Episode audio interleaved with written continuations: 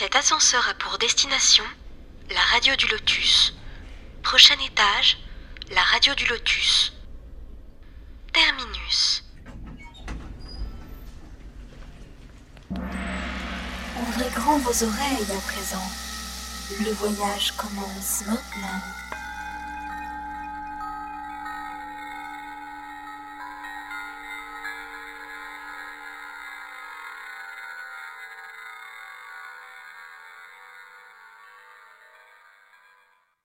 Bonsoir, bienvenue sur la radio du Lotus. Nous sommes en direct en ce mardi 17 octobre, comme chaque mardi pour notre émission Spirit. Et pour présenter cette émission, j'ai bien sûr à mes côtés Michael. Bonsoir Michael. Bonsoir Caro, bonsoir à toutes et à tous. Bonsoir. Et désolé pour ma belle voix de Barry White.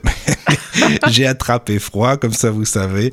Donc c'est pour ça j'ai vraiment une voix un peu bizarroïde. Mais c'est normal, voilà, c'est rien. Vous allez tous me donner des pastilles au miel ou des trucs comme ça. Je vous attends. Envoyez-les-moi sur le Lotus, n'hésitez pas, voilà. Mais bon, donc je parlerai un peu moins que d'habitude, mais je suis là, je suis bien là. Bonsoir à tous. Alors, eh bien, voilà, pour euh, nous seconder, hein, puisque, voilà, voilà.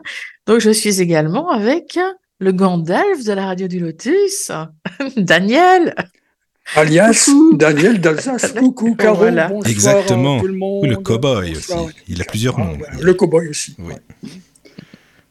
Alors, nous rappelons aux auditeurs euh, qu'ils ont la possibilité de nous rejoindre euh, bah, maintenant, en fait, sur le chat, à l'adresse suivante tlk.io slash radio du lotus, tout attaché, pour poser vos questions ou euh, partager vos expériences directement avec notre invité, et je relais le tout, évidemment. Vous pouvez également nous écrire via contact@laradiodulotus.fr ou à partir de l'application mobile de votre iPhone ou smartphone, la radio du Lotus. Vous cliquez sur l'onglet Contact et le tour est joué. Alors, nos podcasts sont disponibles sur plusieurs plateformes, Deezer, Spotify, podcast.fr, ainsi que sur notre chaîne YouTube. Donc, n'hésitez pas à mettre des commentaires et à vous abonner à la chaîne YouTube. Alors, le thème de l'émission donc, va intéresser beaucoup de monde. Il s'agit des maisons hantées et des phénomènes spontanés. Alors, nous sommes toujours sur l'étude du livre Dans l'invisible de Léon Denis. Et pour en parler, notre invité, Charles Kempf. Bonsoir, Charles. Bonsoir Caroline. Bonsoir. Bonsoir, bonsoir, Bonsoir. Charles. Bonsoir. Bonsoir à tous. Et merci Bienvenue. pour cette nouvelle émission. Mais c'est toi, merci hein, encore une fois d'être avec nous. Merci. De rien, de rien. C'est euh, voilà, c'est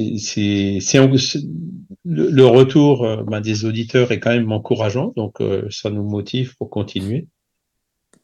Alors oui, il y a toujours des questions.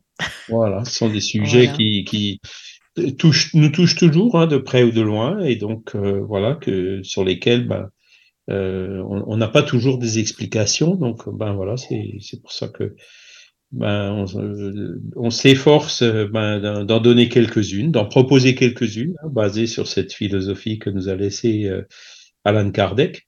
Et puis euh, voilà, à partir du moment où ben, les explications satisfont les auditeurs, eh ben, merci mon Dieu, comme on dit quoi. Bah écoute, si, euh, il y a des messages et que il y a toujours des questions, c'est que les gens apprécient et puis, puis Ben tant voilà. mieux, ça fait plaisir. Ouais, c'est Voilà. vrai. Il y a pas mal de questions sur YouTube d'ailleurs. hein, Oui, en au fait, je sais pas, tiens. Charles, c'est Mhm. vrai, au fait, est-ce que tu regardes parce que sur YouTube, sous tes émissions, parfois il y a des, il y a des questions, donc si tu as envie d'y répondre euh, toi aussi, c'est même bien sympa pour les gens si tu as envie. Hein. Oui. Tu Cette regarderas. semaine, j'y suis pas allé. Hein, mais, Non. euh, Euh, je sais qu'il y avait des, il y avait des messages. Oui, il y en avait des messages cette semaine, je crois. Bah, tu verras. En tout cas, si tu y vas et, et si tu réponds, c'est super. Comme ça, les gens seront contents. Ça fait plaisir. D'accord. Je vais le faire. Je me le note. Oui. D'accord. De mon côté, je, je commence à regarder aussi sur YouTube, justement. C'est intéressant. Hein Donc, euh, et la chaîne, euh, c'est vrai que bon, il y a combien 160, J'avais repéré 170 euh, émissions là maintenant. Je- oui, ce matin j'ai fait Pour l'instant, oui. petit à petit. hein. Oui, non, non, mais c'est, non, mais c'est déjà bien. Attends, 170, euh, c'est déjà pas mal. hein. Bien, comme on parle des questions, ben, il y en a. Voilà. J'en ai deux. T'en as deux, Alors, bah, il c'est pareil. Vas-y. Voilà. Alors, il y a une question de Vincent. euh, qui demande Pensez-vous que l'obsession ou possession fasse partie du parcours d'une personne pour lui permettre de s'élever, euh, étant considérée comme une grande épreuve? Alors, euh, oui, c'est une bonne question. Alors, est-ce que, donc le parcours, je pense que la question, je la comprends euh, fait-il parcours du, du, du, parcours fait-il partie pardon du parcours de l'obsédé? Je veux dire je, je comprends que c'est dans son plan de vie quoi dans le plan de vie qu'il a fait. Mmh, alors pense, oui. voilà je, le plan de vie il faut toujours se dire avant qu'on se réincarne on choisit euh, des euh, comment dire des les lignes directrices générales quoi hein, on choisit pas les détails parce que sinon, euh, ce serait, euh, comment dire, du déterminisme. Quoi. Tout serait prédestiné, on n'aurait plus de libre arbitre. Donc, on a le libre arbitre. Hein. Ça, c'est évident. Donc, tout ne peut pas être euh, défini à l'avance. Et notamment, le fait de passer par une, par une obsession, je pense que ce qui peut être évalué au, moment où on fait le programme d'incarnation, ce sont les facteurs de risque. Hein.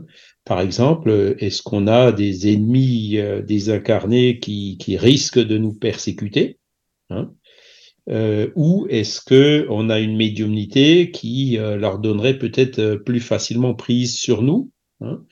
Donc ça, ce sont, je pense, des, des, des, questions qui sont examinées euh, avant, avant la réincarnation. Et sinon, je pense aussi qu'il y a des cas où l'esprit peut effectivement demander de, de subir, euh, comment dire, des perturbations spirituelles euh, pour différentes raisons. Hein. Euh, L'une, ça peut être bah, tout simplement de l'éveiller à la question spirituelle. Hein.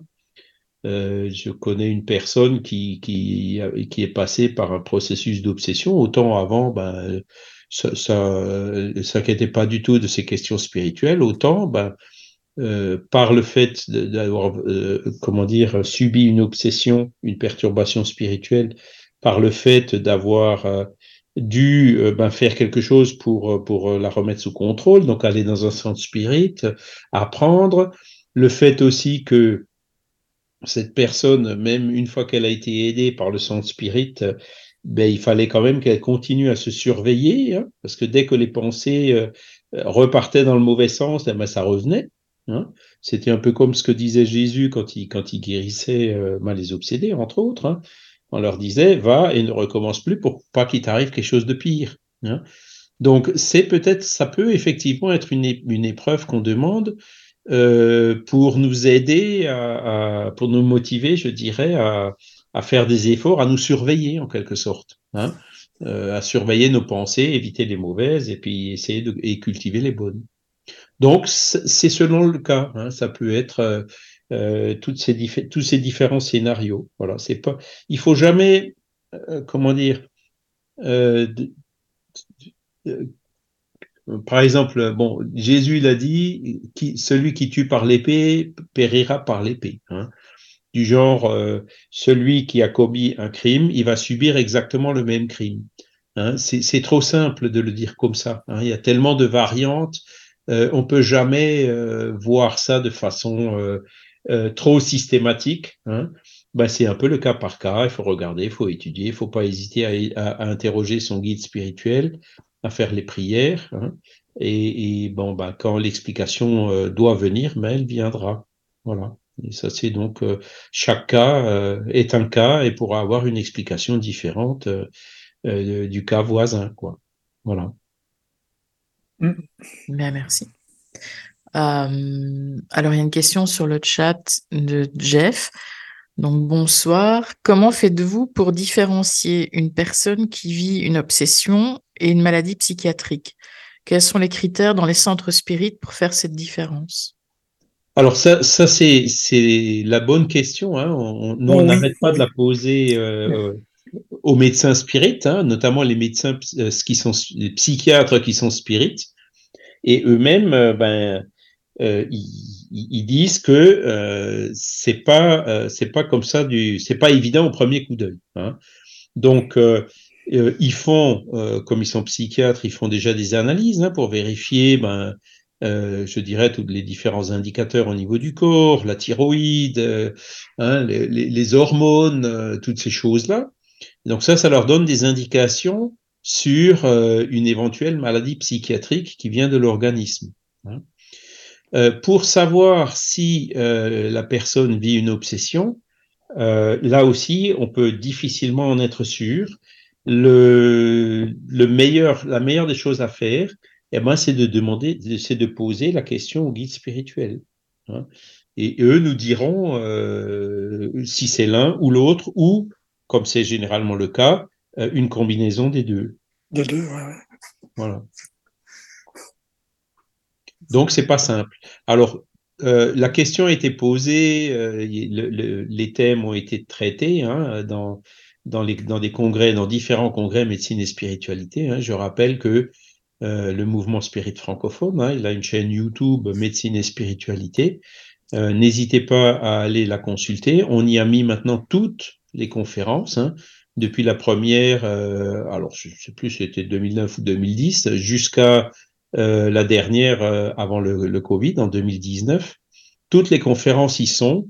Et donc, euh, si vous faites les recherches, euh, vous, vous, trouverez, vous en trouverez forcément une euh, qui parle de ce sujet. Quoi, hein. Je vous le recommande parce que c'est vrai j'ai déjà trouvé mon, mon, bonheur, entre guillemets. Quoi. C'est vrai je, suis allé voir des sujets bien précis. C'est vrai que j'ai trouvé des conférences très, très intéressantes. Hein. Voilà. Mais, mais là aussi, la, la, comment dire, la réponse, elle n'est pas évidente. Hein, elle est, elle est pas ah. Il faut, il faut euh, bah, faire des analyses, quoi, euh, notamment au niveau euh, du, du, corps physique, hein, des déséquilibres qu'il peut y avoir, euh, et, ou d'autres causes éventuelles, hein, du genre la mélatonine. Enfin, voilà, il y, a plusieurs, y a plusieurs. donc ça, c'est le boulot des, médecins psychiatres. Hein. Et donc, à partir du moment où le, corps est atteint, ben, il faut déjà euh, traiter euh, le, corps, hein, c'est-à-dire euh, même si ces déséquilibres ont pour origine l'action d'un esprit obsesseur, une fois que le corps il est atteint, il, faut essayer de, hein, faut, faut, par les médicaments, euh, les psychiatres ils donnent ce qu'il faut pour rétablir l'équilibre euh, au niveau des hormones et les, ramener dans des niveaux euh, qui sont entre guillemets considérés normaux ou du moins euh, qui, réduisent hein, ou qui atténuent ou qui soulagent euh, les, les, troubles psychiatriques qu'on peut avoir euh, au, niveau de l'organisme. Mais si la cause euh, est spirituelle, c'est clair que, et, ça c'est le, problème qu'on a dans, la médecine euh, qui suit un paradigme matérialiste, en traitant tout simplement l'effet sans traiter la cause, bah, il va falloir traiter l'effet peut-être pendant assez longtemps, hein, puisque la résolution du problème, elle viendra en traitant la cause. Notamment si la cause est spirituelle, eh ben, il faut, euh, comment dire, entrer dans le paradigme spiritualiste, hein, et puis euh, bah, poser la question aux esprits guides, et euh, si nécessaire, faire un travail de désobsession en évoquant l'esprit obsesseur et en, cherchant à le dissuader d'obséder de, la personne. Voilà. Et quand ça, si on, si on y arrive, hein, parce que c'est pas toujours simple, c'est pas, il y, a, tous les esprits euh, ne lâchent pas prise comme ça. Si on y arrive, en général, physiologiquement, ça se rétablit, l'équilibre se rétablit très très vite et le patient peut assez rapidement s'arrêter de prendre des médicaments. Voilà. Mais les médicaments, c'est le, le médecin. Hein. Là, je, je oui. tiens à être clair. Les, les, centres spirites ne donneront jamais de médicaments à quiconque. Hein. Hein, les, les, centres spirites ne s'occupent que de la part de l'aspect spirituel de la chose. Et ce n'est pas plus simple pour les esprits euh, malfaisants, on va dire, euh, bah justement d'intégrer ces hôpitaux psychiatriques pour, euh, pour obséder les gens qui ont déjà des maladies psychiatriques. Ils sont plus vulnérables, je suppose. Ça pourrait, oui, ça, ça pourrait. C'est sûr que euh, quand on va dans un milieu où il y a beaucoup, euh, où il y a des entités euh, malfaisantes, je dirais, bah, on, a, on a plus de chances de, comment dire, d'en attirer une, quoi. Hein. Mais bon, je, je pense pas que ce soit fondamental. Hein. Je pense que euh, parce que euh, l'obsession, en fait, il, peut aussi avoir différentes causes. Hein. Si c'est juste l'esprit qui passait par là, tiens, je vais essayer de lui mettre le grappin dessus, etc., mais qui a pas plus de lien avec euh, celui qui l'obsède que ça, en général, c'est relatif, ça se résout de façon relativement simple. Par contre, si c'est une personne euh, envers qui euh, l'obsédé a causé un tort grave dans une vie passée, donc si vraiment il y a une relation de haine ou de vengeance d'individu à individu, là c'est un peu, ça peut être un peu plus long. Hein. Les motivations de, l'obsesseur sont beaucoup plus fortes. Hein. il, s'accrochera spécifiquement à cette personne-là ben, pour se faire justice lui-même ou pour d'autres motifs. Hein. Et ces, cas-là peuvent parfois être euh, complexes. On n'arrive pas toujours euh, à éloigner l'esprit. Surtout, surtout, surtout, et ça, ça arrive aussi quelquefois, si la personne obsédée, euh, je ne veux pas dire se complaît, le mot serait peut-être un peu trop fort, mais a une certaine affinité avec l'obsesseur ou l'attire euh, même sans le vouloir, quoi. Hein. Ouais. Parce que Ou certaines que... personnes qui les appellent exprès. Ben voilà, il y, y, en a même qui jouent avec le feu, évidemment. Ouais, c'est ça, qui jouent avec le feu, carrément. On se brûle, hein, ça c'est sûr, on joue avec ah, le feu, ah, oui. par se brûler. Voilà. Parce que, euh, comment dire, euh, le tort n'est jamais que d'un côté. Hein. Euh, L'esprit qui obsède la personne, il cherche à se faire justice lui-même, mais l'obsédé qui aujourd'hui subit, euh, c'est lui qui a certainement aussi causé des torts et, et qui doit aussi faire de son côté l'effort de pardonner, de, de voilà, hein, de, de, chercher à réparer, de, de, trouver des solutions pour pour euh, arrêter le conflit qui génère cette obsession. Il hein, faut, faut, que l'action se fasse des deux côtés, du côté de l'esprit obsesseur, du côté de l'obsédé aussi. D'accord. Bah, si l'obsédé ne le fait pas, bon ben c'est ça complique les choses. Hein, c'est mm. les, les sens spirites en fait aident Hein, mais ne peuvent pas faire euh, le, le, le travail de, de, de, de, réforme morale, hein, de devenir meilleur à la place euh, de la personne. Jésus non plus, il pouvait pas. Il les éloignait temporairement, mais si une fois qu'il avait le dos tourné, euh, la personne retournait dans les pensées ou dans les endroits qui attiraient ses obsesseurs, ben, elle va les attirer de nouveau. Hein. Bah, malheureusement, c'est une expérience que j'ai vécue. Donc, j'ai essayé d'aider une personne, euh, voilà, euh, qui a des gros soucis chez lui, et je l'ai envoyé chez, oh là là, Michael, aide-moi, à Liège. Ah, chez Jean-Paul, bah, que tu connais, Jean-Paul, hein, j'allais dire, j'allais dire Jean-Claude, mais. Non, non, c'est chez Jean-Paul, oui. Évrard, hein, que Voilà. tu connais. Ils se sont occupés du, du cas pendant je ne sais pas combien de temps. Mais la personne, entre-temps, euh, je lui ai dit, hein, il, il sait ce que je pense, donc s'il nous écoute, il sait très bien ce que je pense. Il a, il a rappelé des chasseurs de fantômes chez lui. Donc tout s'est amplifié Donc, tout ce que, je- avec tout le ce que Jean-Paul travail a- des spirites qui étaient là en même Voilà, temps. c'est ça, quoi. Jean- donc Jean-Paul, il a bossé avec le sang spirit, finalement, pour rien. En gros, c'est ça, quoi. Bah, Ouais, mais bon, c'est c'est pas grave, hein. c'est c'est pas pour rien, c'était pour les pour les élo- pour l'éloigner au moins une fois, quoi. Bah, à la base, pour oui, que mais la personne pour que la personne euh, concernée comprenne vraiment euh, Oui. ce qui cause le problème. Et mais si la personne se euh, complaît dedans et que, bah, finalement, bah, c'est Ah, comme bah, ça, bah, tu vois, c'est ça, ça. c'est le libre arbitre. Hein, c'est- Ouais, c'est voilà, c'est ce que j'allais dire, libre arbitre. patient, hein. Ouais. Bon, c'était ma petite Bon. parenthèse. Ok. Voilà. Euh, alors, il y avait une question euh, de Séverine qui demande y a-t-il des traces de hantise avant le 19e siècle? Ah, Ah oui. oui, ah oui, oui, oui. Bah, il y en a plein les évangiles, il y en a plein dans, tous les livres d'histoire, il y en a partout. Hein. Ça, ça, oui, bien sûr. Oui, oui, oui. Et euh, bon, après, euh, euh, dans, dans vraiment dans enfin, on, on peut se dire, comme c'est un phénomène naturel, hein, bah, il existe depuis que l'être humain existe. Hein. Ouais, c'est ce que j'allais dire depuis que l'homme. remonter même dans l'Antiquité. Hein, c'est- Ouais, ouais. Les hommes préhistoriques se sont peut-être fait des vacheries entre eux, et puis bah, celui qui- Certainement. Qui, a été assassiné a certainement persécuté son assassin, hein, ça c'est clair. Hein. mm, Donc ça existe, de, ça existe depuis, depuis que l'homme existe. Voilà. D'accord. Bah, merci. si tu as des questions, Euh, euh, bah, tu en avais, écoute, euh, oui, alors il y avait, enfin, c'est une question, plusieurs questions en une, disons. C'était à propos de Léon Denis. Parce que tu sais, on a parlé de certains livres, enfin, tu nous expliquais ce qu'il avait écrit, mais on fera des émissions, hein, comme tu avais proposé, sur la biographie de Léon Denis, comme on avait fait sur C'est euh, ça, Alan oui, Kardec. oui, prévu. Mais il y avait des questions parce que euh, à propos de certains textes, alors il y avait plusieurs textes. Il y a, euh, attends, tu sais le, le, le, le spiritisme et la musique ou l'art et le spiritisme. Je sais plus exactement comment ça s'appelle. Euh, Il y avait aussi euh, la religion catholique, le clergé euh, par- contre le spiritisme, l'invisible et la guerre. Enfin, il y avait plusieurs textes et on voulait savoir d'où ça sortait. Est-ce que c'est des, extraits de revues spirit? Est-ce que c'est des textes qu'il a écrits comme ça? Enfin, des petits fascicules ou quoi? Parce que ça concerne pas des livres en fin de compte. Est-ce que tu pourrais nous éclairer sur tous ces petits textes là Oui, oui, oui, bien sûr.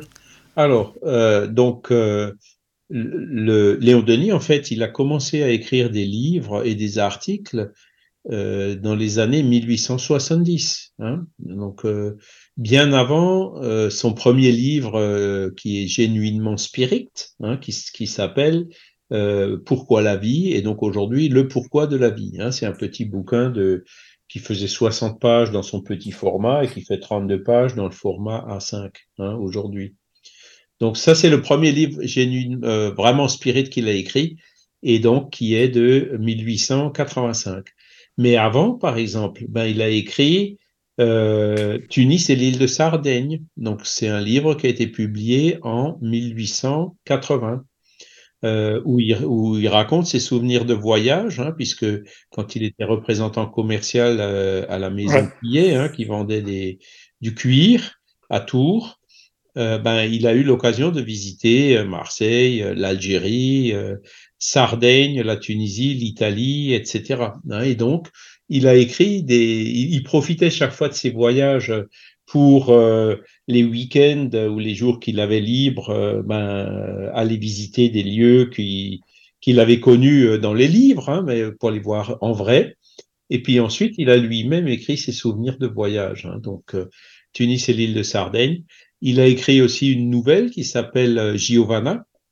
Donc, c'est l'histoire euh, d'un couple en fait, hein, une jeune femme euh, qui euh, près du lac de Caume, hein, et, d'un jeune homme qui se sont rencontrés et puis qui se sont fiancés. Malheureusement, la jeune femme, euh, elle est décédée euh, avant entre le- les fiançailles et le mariage hein, de, de de alors c'est de choléra qu'il y avait à l'époque hein, dans cette région-là.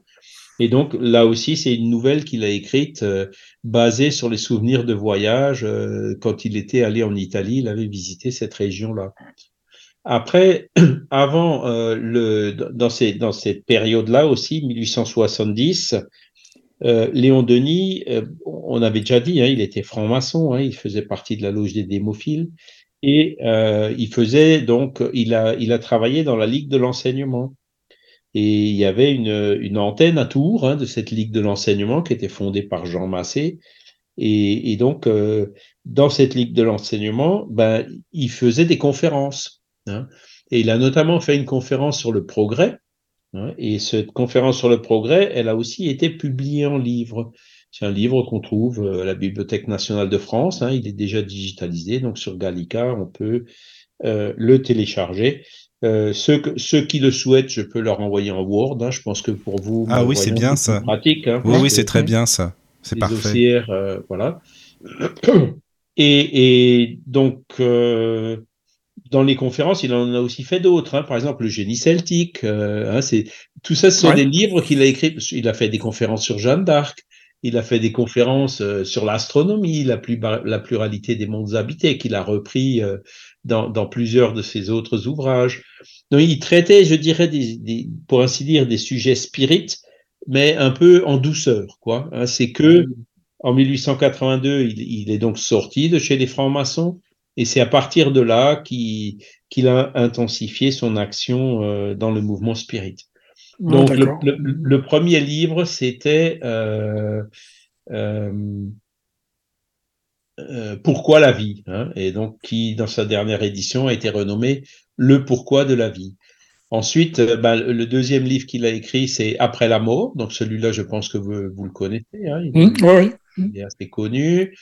Euh, alors, attendez, pas que je, me, que je lise l'inverse. Le Oui, troisième, l'ordre, oui, ça, je me souviens plus. J'avais regardé un peu la biographie. semble-t-il, c'est christianisme et spiritisme. Donc, après la mort, ça devait être 1890 ou 11. hein. Voilà. Alors, attendez, je vais juste ouvrir. J'ai un document qui, qui me donne tout ça. J'avais fait là aussi une euh, euh, des conférences sur les Des conférences. Ah, mais ça, c'est bien. ça. Oui, oui. Ça, c'est Bon, sur le bien. site YouTube euh, Regard Spirit hein, de, Ah du oui. LMT, Oui. Ah, bah, ça, on peut les écouter. Alan c'est- Kardec euh, du mouvement Spirit francophone. hein. donc D'accord. là, vous verrez euh, comment dire la biographie en général, mais Mm. vous verrez aussi euh, donc euh, des conférences sur chacun euh, de ces livres. Et en fait, au, au début, dans les années 1877, 78, 79, il écrivait dans des revues belges. Tiens. Ah, bah, Hein, Caro, que, peut-être bosser avec toi. Il voulait pas trop se montrer au début. Hein, oui. Ah, bah, c'est son ça. travail, etc. Donc, il écrivait dans des revues belges. Hein. Et... Donc, Caro, faut que tu fasses de la recherche là en Belgique. Bah oui, c'est ça. Ouais, ouais, ouais, C'est vrai, ouais, ça serait bien. Alors, Alors attends, Il voulait y pas trop se montrer. Donc, si, si on veut pas trop se montrer, il faut aller en Belgique. C'est pas, ça c'est pas mal. Voilà. On écrit dans les revues vrai, belges. c'est vrai, je confirme. Ah, c'est marrant ça, tiens. Oui, vas-y, Charles. le, le Galiléen, hein, qui était publié à Ostende en 1877, donc Voyage dans les espaces célestes. hein. Après, Ah ouais.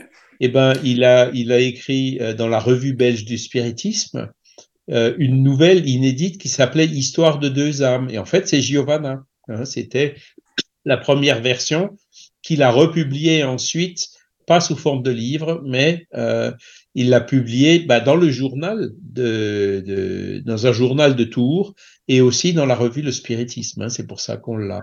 Voilà. Après, il a, il a publié aussi dans la revue belge des sciences psychologiques, il y en avait pas mal des revues, hein, euh, un article sur le culte de l'avenir.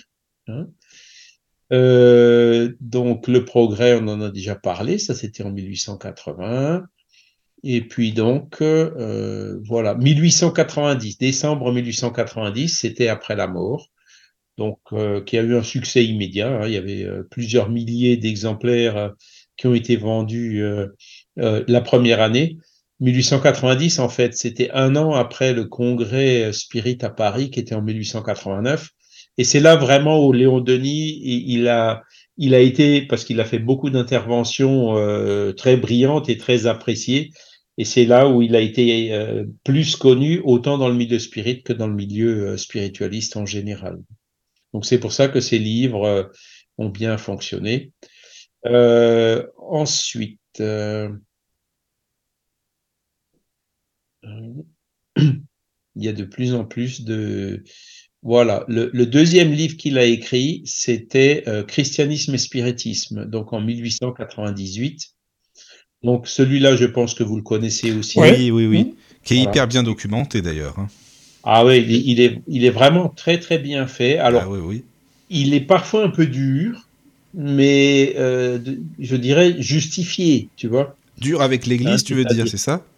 Il critique pas pour critiquer, il dit Ah oui, voilà ce qui oui, a été oui. fait. hein. Oui, oui, ça c'est vrai. Oui, oui, Voilà, oui, hein, je suis donc il- d'accord. Ouais, Il, c'est il- vrai. il- il ne cache pas les choses. Hein. Hum, hum. Et c'est sûr que, euh, voilà, euh, il montre très bien comment ben, le, le, le- le- comment dire, les, la hiérarchie, les représentants des religions chrétiennes ont dévié par rapport euh, au, à la base qui a été inculquée par oui, Jésus. le message Comment ils ont traité les, les, certains pères de l'Église d'hérétiques, hein, Mm. parce que ils suivaient pas la ligne du parti entre guillemets. Enfin bref, Oui, il montre un peu toutes ces étapes, notamment aussi la question de la réincarnation. Hein, il a euh, des, des chapitres et des documents spéciaux là-dessus, hein, où Origène des premiers chrétiens euh, y croyait et, et, et donc le, ce concile de Nicée qu'il a, qu'il a écarté, etc. Donc oui. ça c'est christianisme et spiritisme. Hein.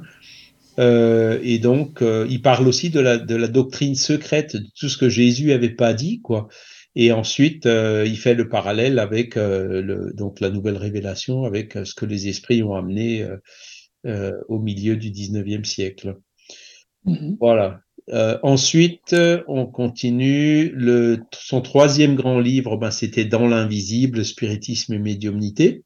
Donc, c'est celui qu'on est en train d'étudier. Voilà. Et quel livre hein? Ouais, Le livre des médiums, l'équivalent du livre des médiums, mais de Léon Denis. Ensuite, euh, bah, il a écrit Le problème de l'être et de la destinée. Donc ça, c'était déjà en 1908. C'est le cinquantenaire de la revue Spirit. Hein. Donc ça, c'est, je dirais, son livre le plus complet, euh, où vraiment il parle de l'être, qui on est, etc., euh, de la destinée, où on va, qu'est-ce qui nous attend, les vies antérieures, les vies successives, etc., les témoignages, les fêtes, les lois, enfin voilà. C'est, c'est le plus épais hein, et le, je pense le plus complet. Et puis, c'est vraiment un très très très bon livre. On est en train de l'étudier en ce moment, hein, Michael. Oui, oui, avec toi le dimanche. Léon Denis, là, oui, oui. dimanche. C'est ça. Et les gens l'apprécient énormément. Ah oui, ils aiment beaucoup. Enfin, moi, j'aime beaucoup aussi. On aime tous. Voilà. Et juste après, ben, donc en 1909, il a écrit Jeanne d'Arc Medium. Il y a aussi un très très bon livre. Hein. Oui. Et donc, où il avait donné pas mal de conférences. Euh, donc, comme je viens de le dire, hein, dans les années déjà fin des années 1870. Mais c'est surtout donc euh, entre 1870 et la fin du siècle que euh, les historiens comme Henri Martin et d'autres ont eu accès à tous les documents du procès, aux archives et tout ça. C'est là où, je dirais, euh, tout, toutes les, les, informations et les vérités sur Jeanne d'Arc sont vraiment ressorties. quoi. Mm -hmm. C'est ça qui explique pourquoi il a écrit ce livre en 1909. Je pense que Jeanne d'Arc n'était pas encore canonisée. Elle a été canonisée, si je me rappelle bien, euh, juste après la Première Guerre mondiale. Hein. Et, et, là aussi, bah, il y avait eu un peu des critiques. Hein. Après l'avoir condamnée au bûcher, ils en font une sainte. Quoi. Ouais, voilà. Ouais, ouais. Donc euh, là, Léon Denis, évidemment, il, il, a bien fait remarquer. Après, il y a un autre livre qui s'appelle euh, La Grande Énigme, hein, Dieu et l'univers. Donc c'est un livre qui est un peu, un peu moins épais et qui est très très beau parce que il parle de la nature, de la mer, de la montagne, des forêts, euh, des, de, de, comment dire, de, de l'astronomie, des étoiles, et, et, toujours dans le sens de dire, ben voyez, toute cette harmonie ne peut exister que si, si on a un créateur, quoi. Hein bah, tu vois, ça, ça va m'inciter à le lire, d'ailleurs, tu vois, tu as bien fait d'en parler, parce que, tu vois. Donc... Mais c'est magnifique, il raconte, ouais. Par exemple, des, des, des, des, moments quand il est allé se promener dans les Pyrénées, il s'est planté, il n'a pas eu le temps de rentrer, il a été obligé de dormir à la Belle Étoile dans les Pyrénées. Ah, d'accord. Là, à une époque où il y avait des ours, hein, quand même. Ah, oui, oui, ah, il, a peut-être donné un peu de boulot à son guide spirituel. Mais c'est magnifique. C'est un livre qui est vraiment très, très, très poétique, très, très, très beau. Voilà. Et, et qui parle donc euh, de Dieu de la, et de son œuvre. Donc ça, c'était 1911. Euh, après, alors c'est là où il y a eu ces deux fascicules. Donc le spiritisme et les contradictions du clergé catholique. Alors ça, c'était pas signé Léon Denis, c'était signé un vieux spirit. Hein, donc euh, il voulait pas. D'accord. Voilà. Et c'est parce que. Euh, ah bah c'est pas... époque... marrant ça, un vieux, un vieux routier, ouais. un vieux routard du ah, spiritisme. c'est bizarre. Ah oui, il avait déjà, il avait déjà euh, presque 60 ans. C'est marrant, hein dis donc. Mais comment ça Pourquoi il a mis un vieux spirit? Parce qu'il a pas voulu. Il s'est dit, je suis allé un peu fort là, par contre, dans mon article ou quoi? Non. Ben, c'est vrai que alors il y, ça, y avait à l'époque il y a eu des attaques très très fortes. Hein, ah, donc, oui oui.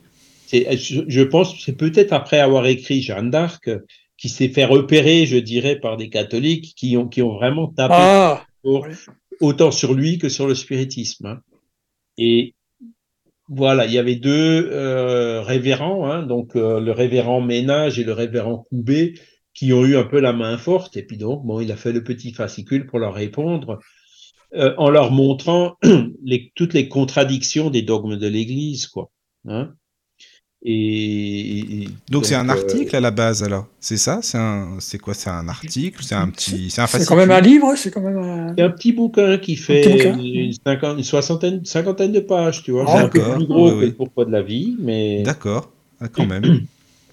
euh, je sais pas s'il a, non, je crois que ça a été publié euh, sous forme de livre. Hein. Euh, la réponse a été publiée sous forme de livre. Voilà. Mais bon, il était bien fait. Hein. Euh, il est sorti en 1918. Et euh, il a, euh, il y a eu des révisions. Enfin voilà, il, il, a vécu et puis à la fin, il a quand même signé de son nom, quoi. Après, il y a eu euh, le, un petit, un petit fascicle, euh, un autre petit livre qui s'appelait L'au-delà et la survivance de l'être. Donc, euh, c'est le problème de l'être et de la destinée, mais en beaucoup plus condensé.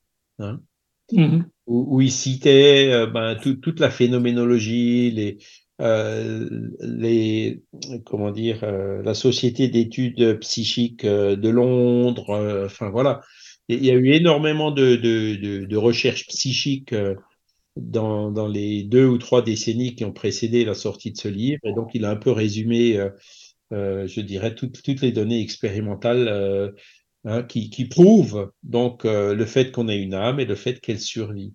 hein. Et il a écrit un autre petit fascicule qui s'appelle Esprit et médium. hein. Donc, euh, pareil, où, où il parle, c'est comme si c'était un condensé du, du livre dans l'invisible. Ah, ok. Mhm. Voilà, c'est qui sont un peu plus légers. Ensuite, euh, il y a eu la Première Guerre mondiale. Donc, pendant la Première Guerre mondiale, il a eu un certain nombre de communications qu'il a publiées dans des revues et qu'il a fini par compiler en rajoutant d'autres euh, articles, d'autres chapitres dans un livre qui s'appelle Le monde invisible et la guerre. Mhm. Et, Et ça, ce c'est livre-là, un, c'est un petit livre aussi, non C'est ça? Ah, il est un peu plus épais, il doit Ah faire oui. euh, 300 pages. Ah, quoi. quand même. Ah oui, non, c'est un livre, alors d'accord. Je Ah crois oui. que je l'ai vu quelque part, ça. en- ouais. Il y a une, quinzaine de, chapitres et, c'est marrant parce que euh, bon, alors il est Léon Denis, il était très patriote. hein. Euh, Il parle par exemple de l'intervention de l'esprit de Jeanne d'Arc euh, dans les conflits hein, pour éviter que la France, encore une fois, ne, disparaisse comme quand elle était venue euh, 500 ans auparavant, quoi. hein. Et, et donc euh, c'est c'est elle qui quelque part, euh, voilà, inspirait euh, les officiers et puis encourageait euh, les soldats avec euh, d'autres esprits qui étaient là et qui, je dirais, qui faisaient de sorte que l'issue de la guerre euh, se fasse euh, selon la volonté de Dieu. On peut le dire comme ça, quoi. Mais Merci bon, à Jeanne d'Arc, alors. Voilà, voilà. euh, Oui. Mais on peut le trouver, ce livre, alors? Oui, oui, ben, il- on- euh, comment dire, on l'a dans, il est sur l'encyclopédie Spirit. Hein. Tous ces livres-là, on les a euh, Ouais. déjà sur l'encyclopédie Spirit. C'est du PDF, mais qui, c'est du texte. Hein. Donc, euh, D'accord, d'accord. Mais c'est bien si on peut les trouver, alors d'accord. Bon. Voilà.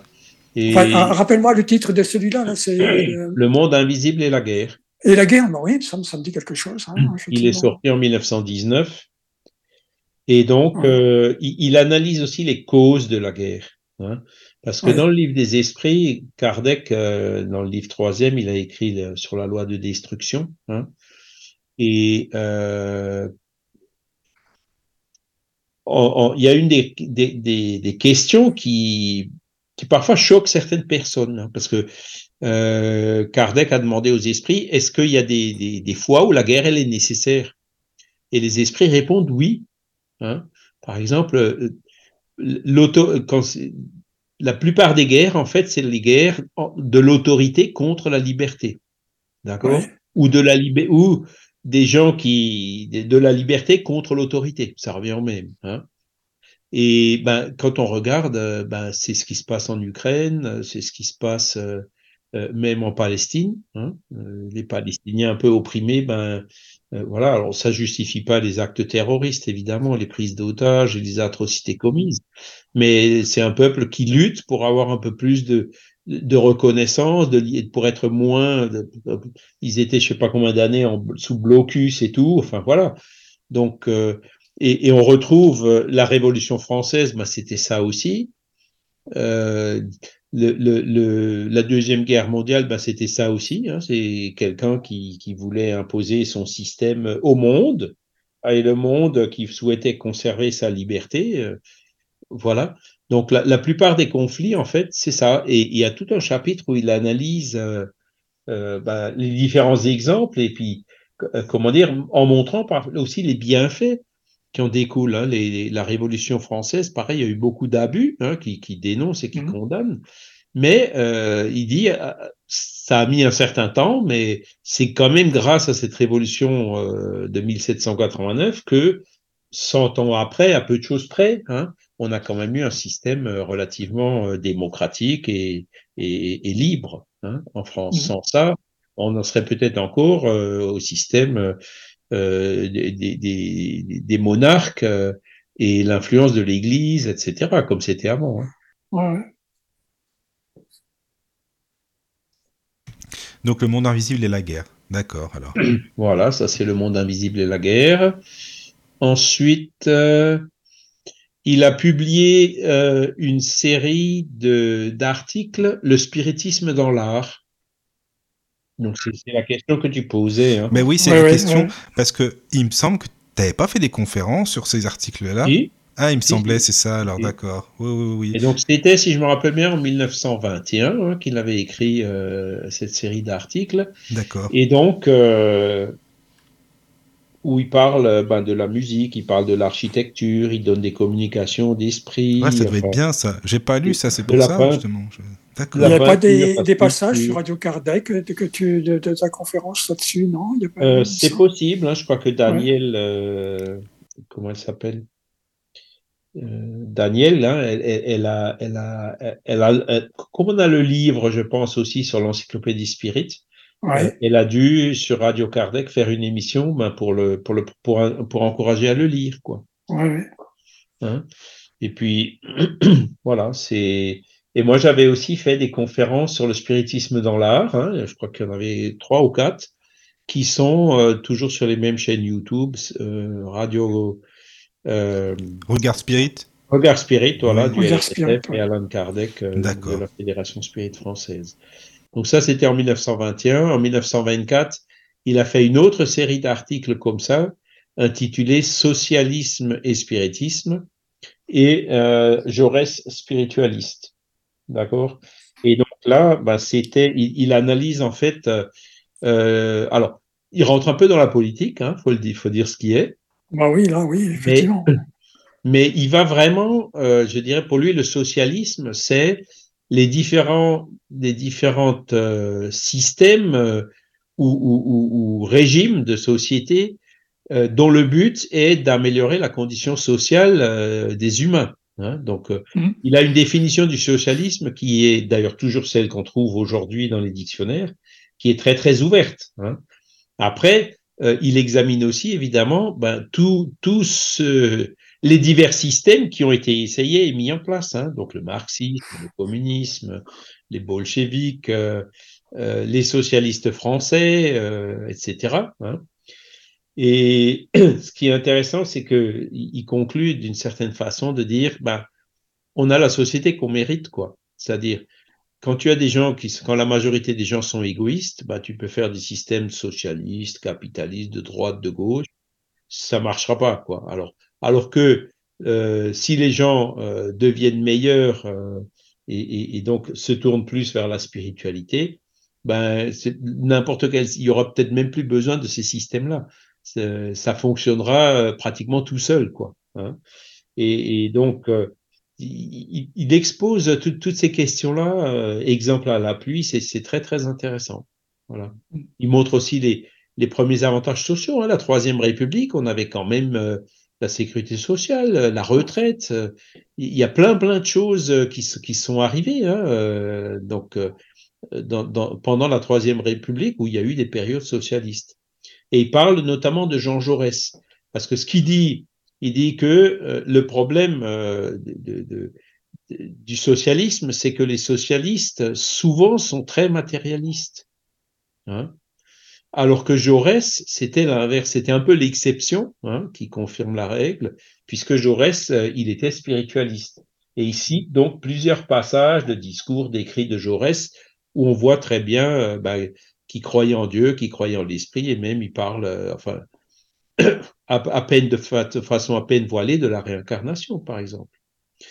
Et, et Léon Denis en profite pour dire, ben, voilà, euh, le, le vrai socialisme fonctionnera le jour où il se basera sur un paradigme spiritualiste. Voilà. Donc ça, c'est socialisme et spiritisme. Et le dernier livre qu'il a écrit, ben, c'était euh, Le génie celtique et le monde invisible, qui est sorti en 1927. Voilà. Et je crois Il y a qu'il l'avait dicté, non, à Claire Beaumard, c'est pas ça, parce qu'il il voyait plus du tout à la fin, je crois, non? Ah oui, c'est ça, c'est Oui. Claire Pomard euh, qui lui lisait, qui le relisait, qui ça. corrigeait la typographie. Même, il y a une anecdote euh, autour de ça, c'est qu'un jour, il, il lui dit, tiens, euh, euh, retranscris un petit peu, voilà, je te donne des feuilles, tu retranscris. Alors, Il n'y avait rien sur le papier, en fait. Son crayon était usé. et il s'était pas perçu forcément, il pouvait pas le voir, hein, que, que, son crayon n'écrivait pas quoi. Donc euh, la, la, secrétaire donc lui dit, euh, bah il y a rien sur le feuille. Il y a rien. Et puis il était étonné quoi. Ben non. Donc il, il, a essayé de reconstituer de mémoire tout ce qu'il avait, toutes les pages qu'il avait. C'est dans le Léon Denis intime, ça, ce, ce voilà, C'est la biographie de Claire Beaumard. Hein. Voilà, c'est ça. C'est vrai. Il, donc il avait une grille Hein, elle, explique, donc il avait une grille, et puis il, écrivait comme ça en aveugle, voilà, donc euh, sinon il, il, lisait le braille, bien sûr. Hein, donc, euh, alors oui, il lui disait aussi, quand il avait un livre en braille, bah ça, au moins ça, ce, texte-là, vous n'en prendrez pas connaissance, hein, parce que comme il était en braille, forcément. Ah ouais, c'est bien ça. Ouais. Oui, oui. oui, oui. Ah, pardon. Il y a une question de Michael sur le, le ah, chat. Michael, coucou euh, Michael. Que... Coucou. Euh, que disent les esprits sur l'esclavage? Ah oui, c'est bien ça. Ah ben, c'est dans, dans, dans, le livre des esprits, il y a un chapitre qui s'appelle La loi du travail. Michael, tu sais, elle est là, Caro, depuis deux ans et demi. As un Je ne sais pas ce qu'ils se disent. Hein, mais... ce qu'ils se disent, c'est l'esclave. c'est l'esclave, oui. Elle est toujours là, tu sais, elle bouge pas. Hein. voilà. Non, je rigole, vas-y, excuse-moi. Et puis, et puis donc, euh, dans, les esprits sont catégoriques. Hein, c'est une condamnation ah oui, ça, euh, très ferme ah ben euh, en appelant euh, l'immense responsabilité de ceux qui abusent ah bah voilà, des gens qui travaillent pour eux, hein, ça c'est clair. Donc là, c'est vraiment la réponse, elle est claire et sans ambiguïté. Oui. Hein, une des lois fondamentales, c'est la loi de liberté. Hein. Donc voilà, l'esclavage, ça va forcer à trop de travail en restreignant les libertés c'est complètement contraire euh, à la philosophie que sont venus enseigner des esprits, et même, euh, euh, comment dire, aux, lois morales enseignées par, par la majorité des religions. Hein. C'est vraiment un abus humain, hein, et très souvent motivé par du matérialisme. Et c'est là où on parlait d'obsession tout à l'heure. ben, ceux qui ont maltraité des esclaves dans les vies passées sont ça leur arrive assez fréquemment d'être euh, perturbés par les esprits des esclaves qui ont souffert d'eux. Hein. Bah, ça se euh, comprend hein, en même temps, c'est sûr. Hmm. sinon, là, la condamnation, elle est vraiment euh, très franche et sans équivoque. Hein. Hmm. L'abolition de l'esclavage, c'est un progrès de l'humanité, clairement. Oui, oui. Ah, merci, hein, tu sais, Charles, d'avoir fait le tour des, livres. Mais si tu veux, on fera, comme on avait dit, une série sur la biographie de Léon Denis. Ah oui, on oui, on en avait parlé. Pour les auditeurs, ça serait vraiment bien. Voilà. Oui, comme tu as fait pour. Comme tu as fait pour Kardec, si tu veux, on fera ça. Ouais, ouais, Bah oui, on peut. il, y en a juste un, le dernier, hein, que je n'ai pas cité, qui s'appelle Synthèse spiritualiste doctrinale et pratique, qu'il a publié en 1911. Et ça, c'est un espèce de résumé euh, de la philosophie spirit, en fait. D'accord. C'est un peu comme le spiritisme à sa plus simple expression de Kardec, c'est ça, si on peut dire? Ça, c'est hmm. ça, voilà. D'accord. Et alors, pour ceux qui veulent vraiment commencer à découvrir Léon Denis euh, par un livre relativement simple, moi je conseille toujours Le Pourquoi de la vie. Hein, il fait 32 pages et puis ça, ça vraiment ça nous donne euh, un avant-goût de Léon mais Denis. Charles, c'est bizarre parce que le pourquoi de la vie, je l'ai, mais dans ce livre-là, il y a un autre texte, c'est le pourquoi de la vie et la vieillesse. Alors ça doit être un autre texte qui suit, je sais pas. Dans le livre électronique. Alors la vieillesse, c'est un des chapitres de la grande énigme. Ah, mais c'est bizarre parce qu'ils. Ah, d'accord. Parce qu'ils l'ont mis dans le même, ils ont mis ce chapitre-là dans le pourquoi de la vie, ils l'ont intégré à la fin du, livre. Je ne sais pas pourquoi. Oui, oui, ben c'est. J'ai déjà vu ça euh, dans, une édition qui circule. Euh, ah, ils ont effectivement regroupé les deux. Ah, oui, mais la vieillesse, c'est. Euh, alors, chapitre 14, si je me rappelle bien. Euh, quand il parle de la loi circulaire dans, dans la grande énigme. Mhm. Donc euh, la vieillesse vient de là. D'accord. Mais c'est un, texte qui est magnifique. Hein. Ah oui. Mais alors, donc une dernière question avant de passer au thème. Hein. Est-ce qu'il est déjà sorti euh, l'intégrale Léon Denis en papier, en format papier, ou non, avec tous ces textes-là, justement, les petits textes, les petits articles, ou c'est pas encore trouvable? Non, alors les grands, les livres principaux, ils sont tous oui, Ça, ils sont tous, oui, hein. ça c'est Sauf euh, Le Monde Invisible et la Guerre, euh, l'art, euh, et donc ceux-là, on les a en, PDF. Hein, oui, mais c'est dommage. pourquoi ils sont pas en papier? Ça serait bien, ça. Ben, on peut, on, peut le faire. Hein, c'est, s'il y, a une demande, on pourra le faire. Hein. Ah Pour l'instant, bon, ben, on a fait on a fait ses livres principaux. D'accord. Après, les petits, là, l'au-delà et la survivance de l'être, esprit et médium, euh, je- ils sont peut-être ré- réimprimés aussi par les éditions Filmant, faut que je regarde. D'accord. Mais sinon, nous, le, le- avec le LMSF et l'assaut Kardec, ben, on a fait euh, le pourquoi de la vie, on a fait euh, euh, et, et on les fait, nous, enfin voilà, c'est sans but lucratif, hein, donc le pourquoi de la vie, Oui. je sais plus, je crois qu'il coûte 2 euros ou 3 euros, Oui. et puis les autres livres, ils sont tous en dessous de 10 euros, hein, même, même Oui, euh, alors c'est bien. 10 euros, ça doit être le problème de l'être et de la destinée qui est le plus épais. D'accord. Après la mort, euh, le, dans l'invisible, on l'a fait. Jeanne d'Arc, on l'a fait. La grande énigme, on l'a, on l'a fait. D'accord. Euh, et christianisme et spiritisme, il est imprimé aussi. Donc tout cela sont imprimés. Donc ça, c'est déjà, c'est bien, c'est les livres principaux. C'est déjà bien. hein. Après, c'est vrai que ça serait, moi je trouve que ça serait intéressant de, de compiler les articles et tout dans un, dans un petit livre, quoi. Je, je suis en train de le faire euh, euh, pour euh, tout ce que Léon Denis a écrit ou les conférences qu'il a données, les, Oui. les, comptes rendus des conférences. Mais pour l'instant, je le fais jusqu'à 1885. D'accord. C'est-à-dire, c'est justement cette partie avant qu'il écrive Spirit. Oui, Ouais, oui, et- oui, oui. Hmm. Et, et là, bah, j'en ai déjà 250 pages. hein. Ah, quand même. C'est déjà pas mal. Ah hein. oui, c'est bien. Ouais, ouais, c'est- Ah il, y a, oui. il y a eu pas mal, il y a, il y a énormément de, de, de sujets. Et il y en a un qu'il faut que j'approfondisse un peu plus. C'est Mm. euh, a- les activités qu'il a eues dans la Ligue de l'enseignement. Mais c'est assez Ah, c'est vrai. intéressant. Ah ouais. Oui, oui. Ah ouais. Ça serait Voilà. bien.